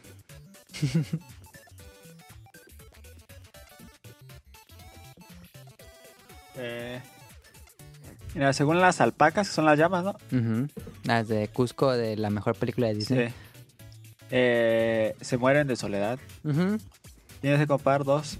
Cuando compras tienes que comprar dos si no se mueren. Sí, se mueren si no tienen una pareja o una familia. Sí. Mira, casarte con tu mejor amigo eh, elimina el. Bueno, baja el riesgo de divorcio en un 70%. Ah. Buen dato, no sabía eso. Y ya. Y ya, ahí estuvo. Los datos curiosos de las locuras del emperador. Busca datos curiosos de las locuras del emperador, Daniel. No me gusta la película, es muy mala. ¿No te gusta esa película? No, sí, sí me gusta, pero tampoco así como a ti que dices, eh, ya buenísima. Pero sí está buena, sí me gusta. De la, eh, bueno, mi, personalmente de mis favoritas animadas tradicionalmente. Sí, sí, yo sé que sí de tus favoritas, pero de las mías. Sí ¿Cuál me gusta, dirías tú, pero, pero que no fuera Pixar, de las que sean todavía hechas a mano? De tus ¿Hechas a favoritas. mano? Ajá, de Disney. Porque esa sí es hecha a mano. Nada más, ni la has visto. Ah, el camino hacia el dorado. Esa es de DreamWorks. ¿Sí? Sí. No, estás tontísimo. Búscale, Daniel. Esa no, no, es pero esa no me gusta. Esa- Esa me gusta a mí, el camino hacia la edad es buena. Sí, pero no está buena. ¿Y no es de Disney? No, es de DreamWorks. Que era Disney. No. Dorado España lo hizo el señor Disney. Aquí está. el señor Disney. Ya se murió en el. ¿Qué año se murió? Como en el 70, algo así. Pues si es de DreamWorks tiene muy, muy, muy el estilo perdón, de Disney. Ah, Yo creo que fue hecho por ex animadores de Disney. ¿Dónde dice? Es que no dice DreamWorks en ningún lado. Ah, sí, DreamWorks. A veces. Tuvo un presupuesto de 95 millones de dólares y recaudó 76 millones de dólares. ¿Perdieron esa película? Según aquí, ¿sí? Ah, no sabía, fíjate. No, no recaudaron lo que... Lo que costó. No. Bueno, Es ya- otro dato curioso. ese es otro dato curioso. Daniel, pero ¿cuál es tu favorita de Disney tradicional? A ver, deja de. Ni, ni, ni qué puedes decir una. Es que tampoco me gusta... Eh, eh, y Stitch de Disney. Sí, Lilo y Stitch de Disney. A mí antes me gustaba mucho y Stitch, pero ya me caga y Stitch. A mí es que lo, ¿eh? lo mucho. explotaron así en todos lados. No, pero todos así traían que sus tapas de Stitch. Así como que a toda la gente les encantó. Y no, no porque diga yo quiero ser hipster. ya. Único y diferente. No, pero siento que me enfadaron de tanto y Stitch. La de... No sé, es que no, no sé. Siento Ok. un dálmatas. No, no me gusta. No, esa es muy deprimente. Sí, es que, la- es que las primeritas son muy deprimentes. Sí. El Rey León, yo creo, ¿no? Sería tu favorita. Yo creo que sí, el Rey León. Ok. Ahí estuvo. O el ¿Cuál Rey León otra? y Y... El Rey León. Ah, Atlantis, no, no. Ah, Atlantis es muy buena, me gusta Atlantis. Sí, sí está buena. Yo te... Me gustaba mucho. Porque yo tenía un juego de... ¿De de qué? los submarinitos. Ah, del juego de mesa. Ajá, esas buenas que dice Ujú. de Atlantis. Yo pensé que Atlantis iba a estar bien mala. Yo iba al cine con esa impresión y me gustó muchísimo. Y hubo una segunda. Hubo una segunda de esas que solo salió en VHS y DVD. Y Yo nunca la vi. Yo tampoco. Pero bueno, eso fue el datos curiosos y de Disney. Vámonos con otra película de Disney. Random.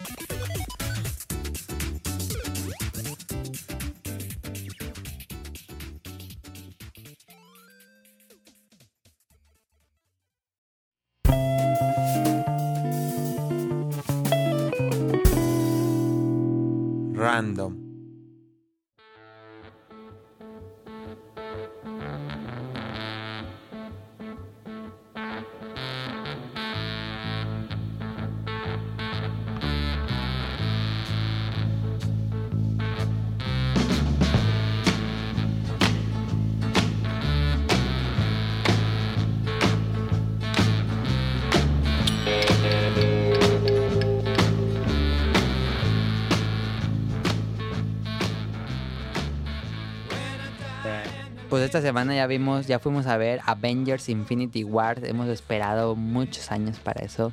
sí. Recuerdo cuando. Daniel, tú y yo me acuerdo cuando fuimos a ver Avengers 1. ¿Tú te Yo acuerdas? no me acuerdo. No. No.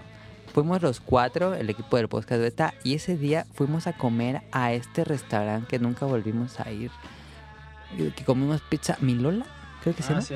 Ahí sí. fuimos a comer después de ver Ah, Avengers. sí. Sí, nunca yo me acuerdo Estaba mucho. bueno. Porque esa vez nos fuimos caminando y nos fuimos todo el camino diciendo, no, y ojalá que hagan Planet Hulk, no, y cuando llegue Thanos va a estar bien bueno. Yo no me acuerdo de eso, pero yo me acuerdo de que comimos ahí. Entonces yo me acuerdo mucho cuando fuimos a ver la primera Avengers que salí, yo salí impresionado. Y ya por fin, después de muchos años después, tenemos Infinity War, la pelea contra Thanos, que tanto esperábamos y que se convirtió en un meme de qué pasará al final de los créditos, pues sale Thanos. Este, esta película la hace los hermanos Russo. Los hermanos Russo hicieron recientemente la de... mm, Ay, ¿cómo se llama? El Soldado del Invierno, que es muy buena, del Capitán América. Y Daniel, dato curioso, ¿sabías que los hermanos Russo estuvieron en Community y ellos hicieron los episodios de disparos? ¿Cuáles? Los de cuando Abbott se cree Han Solo, esos. Sí, ¿O cuando el primero que es como, como de zombies, que son Ah, puros sí. de la competencia de Gocha. Sí. Eh, ahí Ah, no, participaron los hermanos Russo. este. Y pues ya la vimos, Daniel.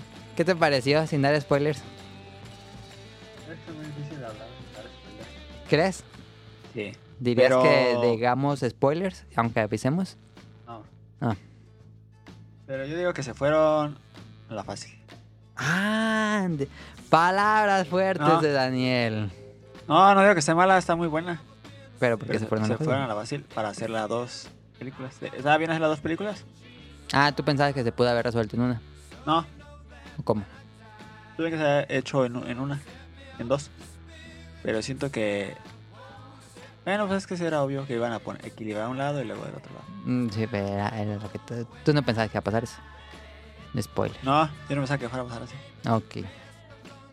Eh, Yo vi un, un artículo de que la gente estaba eh, medianamente decepcionada por ese final. Es que te hacen esperar un año entero para ver en qué acaba. Sí, porque es un cliffhanger así como Sí. voy a acabar esta guerra y se acaba Halo 2. Pero eh, era como cuando ibas a ver El Señor de los Anillos. 2, Exactamente. Que si sale así, no, tengo que esperar otro. Ahí va Sam y Frodo avanzando frente a las faldas de, del Monte Mordor y salen los créditos. Sí, pero sí me gustó bastante.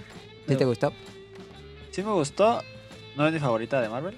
Ándale, otra depuración. por- Pero sí me gustó. A ver, este, dejando de lado que sí te gustó, ¿qué fue lo que no te gustó? Lo que no me gustó es. Ah, es que es mucho spoiler. Ah, ok. Pero no me gustó que como que no hay mucha participación ¿De quién? de, de lo- algunos personajes. ¿Crees que unos personajes. se ven apagados? Sí, ves que se supone que son Avengers pues, todos. Ajá. No era pues que todos estuvieran ahí ¿A quién así. te hubiera gustado más- ver más en escena? Ah, no, porque es spoiler. No, porque va a ser spoiler. Porque sí. Pues eso no, nada más es un personaje que salga más en las escenas. No, pero es que se me hace que a Visión le hicieron bien estupidísimo. Ah, ok. Visión. eh, es un personaje que nunca me ha quedado mol- bien. Hasta me molestó que lo hayan hecho tan estúpido. Si en una película prácticamente la resuelve Sí. y en este está así todo tonto, no sabe hacer nada. sí. Yo creo que ahí cayeran en el cliché. Pero sí, a mí de- tampoco. De nada, arrastrándose y... Nunca hizo nada, está todo chafa ese mono.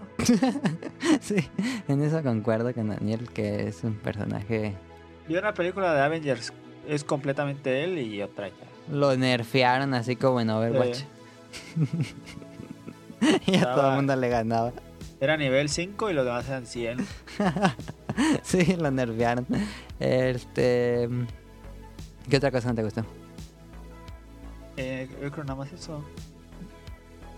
En general, eh, superó tus expectativas. Yo iba con expectativas muy así altísimas, ¿eh? No. No superó mis expectativas, pero tampoco están bajas. Me, me quedé satisfecho. Mm, ok. Yo también quedé muy satisfecho, ¿eh? Yo llevé, como dije, muy altas y quedé muy satisfecho. Yo creo que la película que yo me imaginaba desde que aquel primer Avengers era esta. Yo siento que sí, ¿eh? Yo... mm, así, así me la imaginé. Me dieron todo lo que yo quería, los personajes que yo quería. Este... Creo que todos los que me... Mis favoritos del, del nuevo... Pues de los nuevos películas están ahí. ¿Cuál dirías Sí, que es tu favorita, Daniel? Mi favorito. Tu héroe favorito. Batman. no. Ese chiste. Eh, ¿Quién me caerá mejor? Eh, Hulk, yo creo que es mi favorito. ¿Hulk? ¿Matt Ruffalo? Sí, Ah, fíjate, qué raro. me cae muy bien. Es muy buen- me cae muy bien el- como personaje. Yo pensé que ibas a decir el mismo que yo, pero no. Este. Doctor Strange. Ah, Doctor Strange me cae muy bien. Pero me sigue cayendo mejor. Ok. Doctor Strange y mm, Peter Parker me caen muy bien esos dos Sí, personajes. los- Todos me caen bien. Sí. Este, gran villano, ¿no? Digo, Sí, sí. eh, podrían irse a la fácil de que fuera malo y malo y malo y soy malo y quiero matar a todos, pero le dan una buena razón Sí, la verdad es que sí. y le eh, tiene como una naturaleza que él sabe que está haciendo lo que debe hacer y no cae en el cliché del malo porque soy malo y incluso llega un punto en que en que lo quieres ver en pantalla y quieres ver que, que llegue a su bueno a mí me pasó que como que lo quieres seguir y dices que quieres ver que triunfe porque es un personaje muy interesante Thanos a excepción del cómic el cómic a mí no me gusta mucho ¿Cómo no te gusta por qué? Eh, el personaje de Thanos en el cómic como que sí es muy malo, soy quiero ser malo y malo. No es tan profundo como en la película, igual y muchos fans me van a odiar ahorita, pero yo creo que la película me gustó Pero- mucho. el Tú en el cómic tienes. El cómic lo tiene Daniel desde aquella época, aquellos años que les estoy diciendo. Este, pero bueno. Gran villano, gran manera de cómo se resuelve todo. Este, van a ver un, es- si no saben, spoiler, es un cliffhanger porque la siguiente película, donde ya se resuelve todo, va a ser en mayo del próximo año. 3, 3 de mayo. 3 de mayo se supone, si no retrasa nada. Em, ¿No sientes que la película... Bueno, a mí me pasó esto, Daniel. Que la película se siente larga, pero no quieres que acabe. Sí. A mí me pasó que estaba viéndola y dije, ay, ya se va a acabar, ya se va a acabar, ya se va a acabar. Y como que sacara otra cosa nueva. Y sentía, dije, ay, que no se acabe aquí, que no se acabe aquí. Y yo como que estaba, estaba esperando el cliffhanger y ya. Pero me pareció bastante bien. Sí, a mí también me gustó bastante. Nada más eso no me gustó, lo que mencioné. Pero, pues. ah, la- las, las peleas, las animaciones, muy.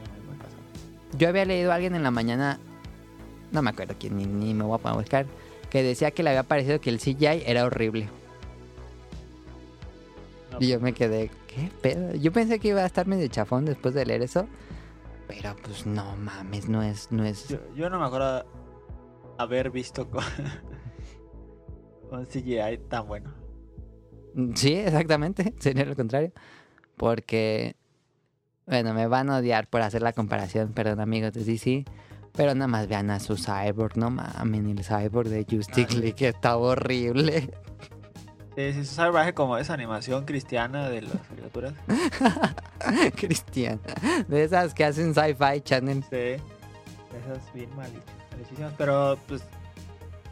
No sé. No es por criticar, pues es que para todo hay gustos. Pero bueno, entonces es una superproducción, es una de las... Yo creo que es una de las películas más ambiciosas de toda la historia del cine.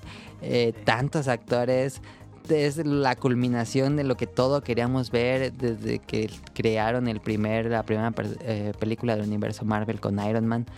Es realmente así, es, yo creo que sí es uno de los hitos de la historia del cine moderno. Y creo que él estuvo bastante bien. Sí, y recuperaron bien a los. Guardianes de la Galaxia. Guardián de la Galaxia, ¿te gustó su participación? Sí, porque la película pasada estuvo bien. La 2, la Guardian Galaxy Volumen, a mí tampoco me gustó. A mucha gente que le gustó, pero a mí tampoco me gustó. Ah, Estuvo bien fea y ya, ya hasta tenía que. Como que pensé que ya está. No, no pensé, sino así como que. No sé, ya no me gustaban los. Pero recu- sí, recuperaron ese carisma. Es que el otro no tiene ni carisma ni tiene nada en la 2. No. Como que el, la 2 falla porque todo el mundo hace lo que quiere en esa película y todo se desbanda, ya no es un equipo. Sí, Y aquí regresan a ser un equipo. sí, bastante buena. Pero bueno, nada más para finalizar, véanla en 3D. ¿Te gustó en 3D, Daniel? La vimos en 3D. Sí, pero tengo que siento que estaban mal los lentes y como que. ¿Qué, te, qué tenían tus lentes? No, no los puse. Sí se ve en 3D, pero no se, ve- se veía como raro. ¿Como borroso? ¿O cómo? No, no sé, como que no se veía.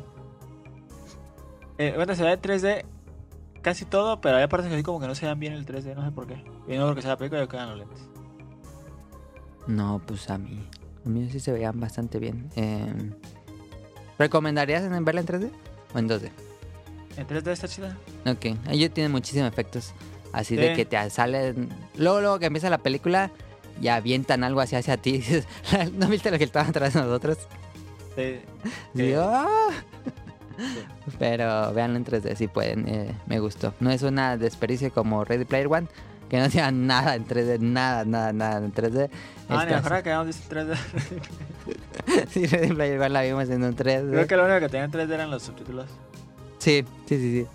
Y esta sí tiene muchísimas. Casi toda la película es 3D. No tanto, yo creo que no es tanto un nivel como Avatar, pero sí es cercano. Sí. Pues esto nos gustó bastante. Como fanáticos de las películas de Marvel, que hemos visto todas, según yo, ¿sí, no? Sí. Sí, todas. Entonces, yo cumplió mis, cumplió mis expectativas que eran muy altas. Entonces, pues, pues yo creo que ya todo el mundo para este punto la he visto. Si no le gustan las películas de Marvel, pues yo creo que no. Pero bueno, estuvo, nos gustó muchísimo. Y eso fue todo en random. Este, Daniel, nos vamos a las preguntas de cómprame o tienes algo. Digo, a las preguntas de- del público, ¿tienes algo para cómprame? Para, cómprame. Resistor 850. ¿Por qué vas a recomendar Resistor No, es que lo 850? tengo aquí a la mano. Qué bien. No. Bueno, entonces no.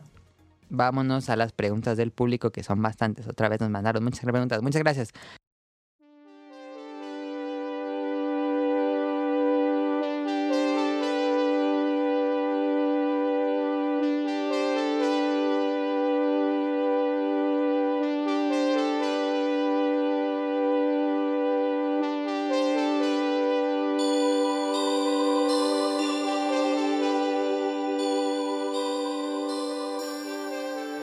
Siempre terminamos las preguntas con Kamui, pero ahora vamos a empezar con Kamui. No sé por qué siempre las ponemos al último, yo creo porque son muchas, pero vamos a empezar por Kamui. Nos dice Kamui, hola Mili, muchas gracias por la invitación al programa pasado. Nos invitamos a escuchar el programa pasado porque estuvo Kamui hablando de... ¿De qué hablamos? Ah, de juegos que no pegan en... Géneros japoneses. ajá. Sí, juegos que no pegan en Occidente. El- es un placer participar con ustedes cuando se presenta la oportunidad. Muchas gracias también a Kamui por aceptar la invitación. Aprovecho para mandarles mis preguntas habituales. Recientemente Konichiwa Festival hará un, nuevo ciclo de películas japonesas. ¿Les interesa alguna en particular? Me metí al, al perfil de Konichiwa Festival en Twitter y vi el tráiler. Van a traer unas live action que nunca he sido muy fan del cine live action japonés. em, y van a traer unas animadas que se ven bien extrañas, pero como cosas eh, visuales bien interesantes. A mí me interesó una que es como la chica que camina o algo así. Esa me interesó. No sé si tú hayas visto algo, Dani. Eh, sí vi que estaba algo, pero no, no, vi- no sabía que iban a traer nuevas películas. Yo vi que iban a sacar nada más DVDs y. Sí, en mayo van a, van a poner nuevas películas japonesas. No, no Ahí sabía, la chéquense. Konichiwa verdad. Voy a- Festival. Voy a, checarlas. Em, hablando de películas, ¿conocen La Isla para Perros? Está próxima, está próxima a estrenarse en México. Una película de animación dirigida por Wes Anderson que dirigió Fantastic Mr. Fox. Vean esa, está Netflix. Fantastic Mr. Fox está tan buena. Y dije, no mames, está tan buena. Y yo me acuerdo que cuando veía los trailers en la película dije, no mames, que esas películas stop motion tan malas. Cuando la vi dije, ¿cómo me perdí este cine? Pero bueno, el de Moonrise Kingdom, esa no la he visto. Hace la voz, ¿cómo se llama este? El de George Clooney del George zorro. Clooney, del zorro. Muy buena. Es- Este, es muy bueno. yo vi el tráiler de La Isla para Perros y desde que vi el tráiler sentí ese estilo de fan- Mr. Fantastic Fox y dije, quiero ver esa película. Daniel, no sé si lo has visto. No, no he visto el tráiler, pero sí vi la de Mr. Fantastic Four. Muy bueno. Entonces, esa, esa estoy esperando a que se estrene en México Pero, porque... es que los monos están como bien raros, Sí, así es esa película igual. pero está, está chida. Se supone que la historia es que mandan a todos los perros del, del mundo a una isla porque se supone que contagian enfermedades y luego va un niño a buscar a su perro a esa isla y los perros hablan.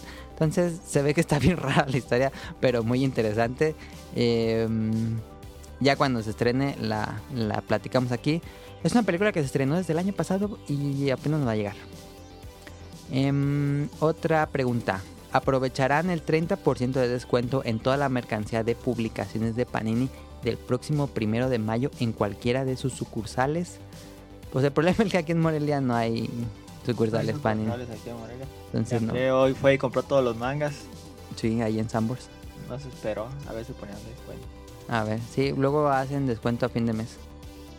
Pero ya era fin de mes, Daniel, ahora no pusieron. Sí, pero digo que hubieran puesto el del niño a lo mejor.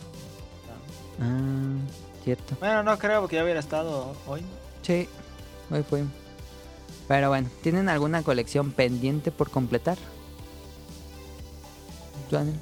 ¿De colección de qué? ¿De mangas? Mm, Pues estaba así- juntando la de Food Wars en inglés. Y luego la vas a seguir en español. Ajá, pero como vi que la empezaban acá en español, pues ya, ya no la compré. Cuando anunciaron, la dejé de comprar en, en inglés y me estoy esperando a que alcance al. Sí, porque con lo que cuesta uno, pues que te compras casi dos. Ajá. Me costaban, dependiendo del manga, me costaban 140, 150, 170. Entonces, Y aparte, está en español y en inglés no hay ver los dibujitos porque no les entendía. qué bien. Eh, mm, a mí se me pasó un tomo de... ¿Cómo se llama? Ah, Los Pecados Capitales. Estoy, con- estoy consiguiendo... Ese, no sé por qué se me pasó ese un tomo. Nunca tuve un tomo. Y ese lo voy a pedir en línea. Y todas las otras colecciones. Ya compré un mueble, un librero especial de mangas. Este... Por Amazon. Si quieres, si alguno... Ese lo hubiera recomendado en Cómprame, Daniel. ¿Cuál Para es? Aquellos yo, yo ocupo un librero a ver si está chido. Se llama Atlantic no sé qué. Si quieres ahorita lo busco. Y compré ese librero que es especial para poner DVDs. Pero vi en los comentarios que decía, si buscas un librero para poner mangas, este es muy bueno. Y sí, lo compré. Eh, se instala, lo armé como en 40 minutos, es muy fácil. ¿Cuál? Este, Ah, una. Atla- Atlantic. Hay varios. hay como tres. Yo compré el mediano. Hay uno chico, mediano y grande. Yo compré el mediano. Y le caben como casi 300 mangas. Es para pues Blu-rays y CDs. También No, si quieren poner juegos. ¿Mande? Uno que tiene en X los, A ver, déjame fijo en los costados. No, es un librerito así normal. Eh, ¿Es de, de fierro o de, o de madera? o qué? Es de madera. Déjame les Es que hay un montón. Aquí está. Se llama. Ahí va la recomendación junto con esto. Se llama Atlantic 38435720. Oscar 464. Así se llama todo el, el que pedí yo. Me costó como 1300. Y es un mueble como de un metro. ¿Cómo cuánto será? Un metro y medio, yo creo. Ah, encontré ese, pero está bien gigantísimo. Yo creo que tú compraste más chiquito. Compré uno que me llega como al hombro. Este. Y ah, es es que hay, hay uno de tres plazas, uno de dos y uno de una. Mm, Columnas. Este tiene dos columnas. Ah, es que hay uno, hay uno de tres, uno de dos y uno de Este de dos columnas. Ah, ya está más caro, cuesta 1450. Cuando lo compré me costó 1300 como 60. Este, y ahí caben un montón de mangas. Y, ahí puse ya todos mis mangas porque yo los tenía todos guardados en caja. Y ya no, ya no había espacio. Dije, no, tengo que que comprar. el- pusiste, ¿Lo llenaste? Sí, lo llené, casi, casi llené, este, pero le dejé espacio para los mangas que todavía no, no se acaban como Dragon Ball, le dejé su espacito y casi en los dos, en los, tiene como las plazas, en las dos plazas el- caben como 40 mangas en cada una de esas. Entonces Vale. es bastante bien y también caben juegos, entonces si quieren, si no tienen tantos mangas y también quieren poner sus juegos, es un buen librero, tiene buena calidad y te lo envían rápido. Es creo que es de Estados Unidos. Este, mm, ya no sé en qué estábamos. Ah, en la pregunta de Camuy, ya me acordé. Este, otra pregunta. El manga de Zelda Twilight Princess ya está completo en inglés por Viz Media. ¿Quién de ustedes está coleccionando esta versión? Yo no, y no creo que Daniel. No, Andrés Alexander por la de español. Sí, la que está publicada en Panini. ¿Comprarían esta última parte en inglés o esperarán a la edición en español de Panini? No, pues yo, yo que se esperaba, ¿no? Ah, yo tengo ahí un problema con los mangas de Zelda que no están tan buenos como yo pensaba, pero yo me voy a esperar, no, no creo que lo compré en, en inglés. Otra pregunta. Programas atrás les preguntaba sobre libros de arte publicados en México, en el programa de, de los Bolovan. Este, ¿Qué libros de arte, de anime, manga o videojuegos recomendarían de los que ustedes tengan, me imagino? Saludos a todo el equipo y gracias por leer mis preguntas cada semana. Pues muchas gracias a Camuy por enviarlas. Libros de arte que yo recomiendo. Los de Monster Hunter no hay pierde. Monster Hunter 1, 2 o 3 o los 3. Esos son fantásticos porque tienen el bocetos de monstruos que nunca llegaron. De cómo se hicieron los monstruos principales. Las ilustraciones de todas y cada una de las armaduras que hay cómo están así dibujadas, tan bonitas y eso le pasaron a los, a los modeladores 3D. Y como los juegos de 3D pues no tienen tanto detalle, el detalle que tienen en los dibujos está increíble. Este, está dividido en monstruos, escenarios, armaduras y armas. Y está, son libros grandes, no muy caros, como entre 500 y 600 pesos. Yo tengo el 1, 2 y 3. Ese me encantó. Otro libro que recomiendo muchísimo de arte es el de 30 aniversario. Bueno, creo que ya hay uno de, de 25, de 30. Yo tengo el arte del 20 aniversario de Street Fighter. Desde los primeros hasta el 4. Y no, pues es de la época dorada de Capcom. Increíble ese, ese libro de arte. De, lo publica Udon, si no me equivoco. ¿Tú, Daniel, algún libro de arte? Eh, nomás tengo Monster Hunter 1 y 2. Ok. Y. Libro de arte de videojuegos, no. Estaba volteando a ver cuál tenía más. Em, tengo el de. También el libro de arte del 25 aniversario de Mega Man. Es muy bueno. Si les gusta Mega Man, ese es un obligado. Tengo dos libros de arte de Halo no me acordaba. Entonces esos no son tan memorables, creo yo. No, no los he revisado, revisitado tanto. Ah, ¿Y qué otro tengo? El de... Hay unos de Capcom. Es que yo soy muy fan del arte de Capcom. Pero pues esos ya son libros japoneses que no están tan fácil. Ah. y pues creo que ya. Los de... Ah. Art and Artifacts, el de Legend of Zelda Arts and Artifacts. Ese sí es un imperdible si son fan de la serie. Porque tiene un resto de todo, arte de todo el juego de Zelda. Todos, todos, todos, todos. Excepto Breath of the Wild porque salió antes. Em, está bien bonito ese libro de Arts and Artifacts. Está pero increíble. Y bueno, esas son las preguntas de Camoy. Ahora sí, vámonos a las preguntas de Mauricio Garduño. Saludos, ¿qué animes están siguiendo o seguirán en esta temporada? Tú, Daniel, Voy a seguir este de boxeo, Megalobox, Megalobox y Food Wars. Food Wars, ya le empezaste. Sí, nada más. Ok. Eh, es que no he visto otros. no- Me, me, me recomendaste otro, pero no me acuerdo cómo, cómo se llama.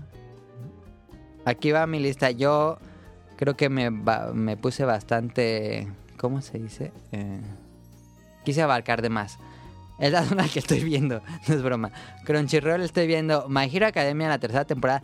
No más, el nuevo episodio del 42 te. No mames, as- casi se me caen las lágrimas de tan épico que estuvo. Este, Food Wars, también estoy viendo en Food Wars la nueva temporada. Estoy viendo que no quitaron, este de que es de Yokais. Megalobox, que es el de boxeo, que está muy bueno. Este, Guraseni, que es el que hablamos de béisbol de dinero. Estoy viendo también Lupin, de Tiered, eh, la, nueva temporada de Lupin. Em, estoy viendo Win, eh, Gundam Build Divers, que es este nueva serie de, que construyen los Gundams y los pelean. Eh, estoy viendo Golden Kamuy, luego les hablo de esa. Esa está muy interesante. Em, también estoy viendo Isekai y Sakaya. Ese a, a lo mejor te va a gustar, Daniel. Es de comida.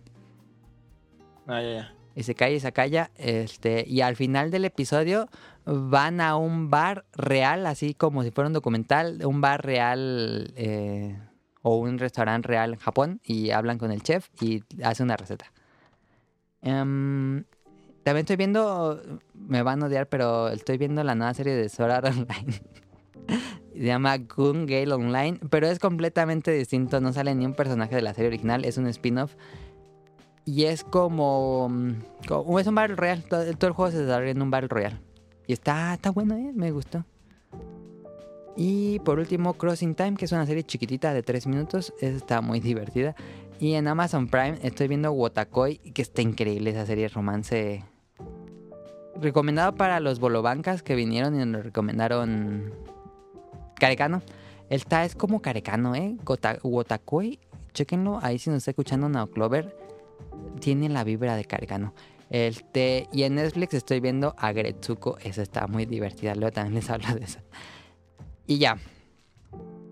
Otra pregunta. ¿La animación de Megalobox es tradicional a mano o da un aire de que lo es? Megalobox tiene el mejor ending de la temporada, a mi parecer. Sí, es muy bueno. Cuando pongamos, hablemos de Megalobox, eh, ponemos el ending, que es como, como Samurai Champloo. Eh, la animación de Megalobox es muy curiosa, Mauricio, porque cuando hacen un anime, por lo general hacen los dibujos a lápiz y luego otra persona hace el entintado con líneas mucho más eh, delgadas. Y aquí lo que pasa es que Megalobox se salta directamente a... Siguen con el lápiz, no hacen el entintado, entonces todo se ve como si estuviera hecho a lápiz. Se saltan ese proceso y se ve muy bonito, se ve muy fluido. Como Mob Psycho, Mob Psycho también hacía eso. Es, me gusta mucho que hagan eso. Y ya. Eh, Eric Muñetón también nos manda preguntas. ¿Pudieron hacer el evento temporal del nuevo Elder Dragon de Monster Hunter World y hacerse de algunas armas y armaduras? Yo sí lo derroté cuatro veces. Eh, estoy haciendo su set de armaduras, pero pide dos gemas y no me ha dado ni una. Y me dio buenas, buenas armas que me tocaría probar. Daniel no. No. Ay, perdón, estoy tomando. Este. mm, Daniel llegó al Tapping Ratian. ¿Derrotaste Sí. Ping Ratian o ahí te quedaste? Ahí me quedé, creo. Ok, bien. Este. eh, nos dice de segunda. A ver, Daniel, ¿qué opinas? ¿Qué opinas de la compra de Valve al estudio creador de Firewatch que se llama Campo, Santo? Pues tiene mucho dinero y, y no hay algo que gastarlo. Comprando estudios chiquitos. No, pues eh, es que según dijeron que iban a regresar a hacer juegos. Que ya, ya estaba. Inserte meme de Tom Cruise riendo en varias partes. varias Oh, poses. pues eso dijeron, pues. Yo, ¿Tú Pues si crees? lo a lo mejor yo pensé que dijeron, ah, hacer juegos sí, vamos a ver qué sale. Y yo creo que Camposanto les ha de haber costado muy barato. Ya Sí. no ves comparado para el dinero que tienen, yo creo que les ha muy caro. ¿No crees que les pase? Yo vi esa noticia y dije, bueno, estuvo padre Firewatch. Pero está padre, ya se van a quedar ahí. Es que como que, aparte tiene como su estilo así de juegos que ellos les gusta comprar. ¿Quieres que entre en ese estilo? Ajá, ese tipo de como juegos medio de culto. Ah, ya, ajá. Si, si nunca vuelve a salir otro, pues ya tienen un juego medio de culto. ¿Ves a Camposanto haciendo un nuevo portal? Ah, ¿Quieres hacer un nuevo portal? No. No. O harían nuevas IPs. Sí. Yo creo que si lo, si los pueden hacer algo, va a ser a mejorar la interfaz. ¿O no te gustaría un Counter Strike con las gráficas de Camposanto? Mm, no. Ah, Pero que podrían va- hacer, ellos les podría quedar bien un, un Team Fortress. Dale, sí, sí, sí. Sí, pues estaría bien que hicieran juegos otra vez Val, pero lo dudo. Bueno, yo también lo veo escéptico, pero bueno. Y por último nos pregunta, ¿God of War juego del año del 2018? Pues sí está nominado, pero... Me van a decir fanboy. Yo voy a acabar God of War y voy a regresar a Monster Hunter, porque he disfrutado muchísimo Monster Hunter. Pero bueno, ya que lo juegue Daniel, que nos diga. Este... mm, Eh. Nos mandó mensaje César Saavedra. Hacen un programa genial. Saludos desde Chile. Nos escucha desde Chile. Muchas gracias. Eh, me caen muy bien los chilenos. A mí también me cae muy bien. ¿Sí? El, el loco de la mayonesa es de Chile. No me acuerdo. No, ese es de es de Chile. ¿no? Uruguay, creo, ¿no? Ah, es de Uruguay. Creo que es de Uruguay. Yo también vi el, el- la entrevista que le hacen. Yo, yo le estaba dando mayonesa. Y pedía más, y pedía más. El loco de la mayonesa. Que nos diga si es de, si Chile. Eh, No sabe nada, sale puro aire. He tenido el peor día de mi vida, huevón. Ya, déjalo busco. ¿O es de Perú? A lo mejor es de Perú. Pero bueno, este, vamos a los saludos y acabemos esto. Saludos a Kamui-270 y a Mika. Nunca le damos saludos a Mika, no disculpa. Pero saludos a Mika. No. Cuando está caro sí se acuerda, pero luego a mí se me falla una, disculpa. Este, saludos a Yoshimi, a Mauricio Garduño, a Gerardo Olvera, a Mauricio de la Rosa, a Gamer Forever, a Now Clover, a Andrew Lesink, a Marcos Bolaños, a Ichigo, a Josué Sigala, a Eric Muñetón, a Wilmo Hur, a Efes Tomar, a The Danister, a Axel, a Daggett de la presa de Daggett, a Vente Madreo, a Rob Sainz, a Gustavo Álvarez y su esposa Verónica, a Apolo o en Twitter Evilla59, por supuesto al equipo de Hobbies a Zombies que nos recomiendan en- ellos en cada programa, a Cuthberto González, a Jacobox y a Daniel Rivas. Ahí yo los escucho siempre, pero luego me- se me hace complicado estar en vivo con ellos, en bueno, en el chat, pero siempre los escucho. Este, y por supuesto algo del equipo de Final Round. Beta tip, Daniel, ¿tienes alguno? Eh, ah, No, no, no.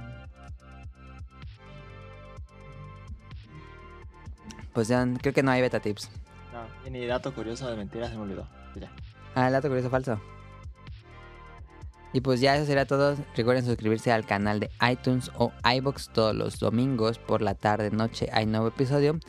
Daniel no ha querido grabar Snack Hunters, yo le he dicho, pero él no ha querido. Dijo que ya vamos Ah, a sí, matar el no- proyecto. No, sí lo quiero hacer, no es que no he podido. el, el, eh, Este, todavía no hay Snack no Hunters, hay hay que grabar. el martes grabamos. ¿El martes? ¿Por qué el martes? El martes no tengo nada que hacer.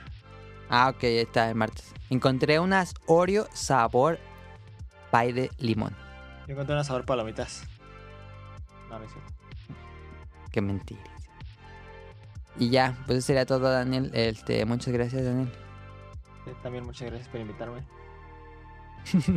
El invitado fue Daniel. Este, pues ya estuvo. Muchísimas gracias por su atención, por su preferencia y por su tiempo. Entonces nos vemos la próxima semana. Ya estamos planeando nuevos invitados. Este, espérenos. Y pues eso sería todo. Muchísimas gracias, Daniel. ¿Algo quieres decir para despedirte? Mm, no, sí. Que no es mayonesa, es aire, weón. No, tú sí haces chileno. ¿No sale nada? No, sí sale, pero dice, no es mayonesa, es aire, weón. ¿Pero chileno o peruano?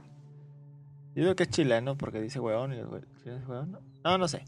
Bueno, eso sería todo. Porque voy a video. poner a ver la, la- aquí está la entrevista al, al que a- al que vendía. Vámonos ya. Gracias por escucharnos. Nos vemos la próxima semana. Recuerden suscribirse en iTunes. Sí, adiós.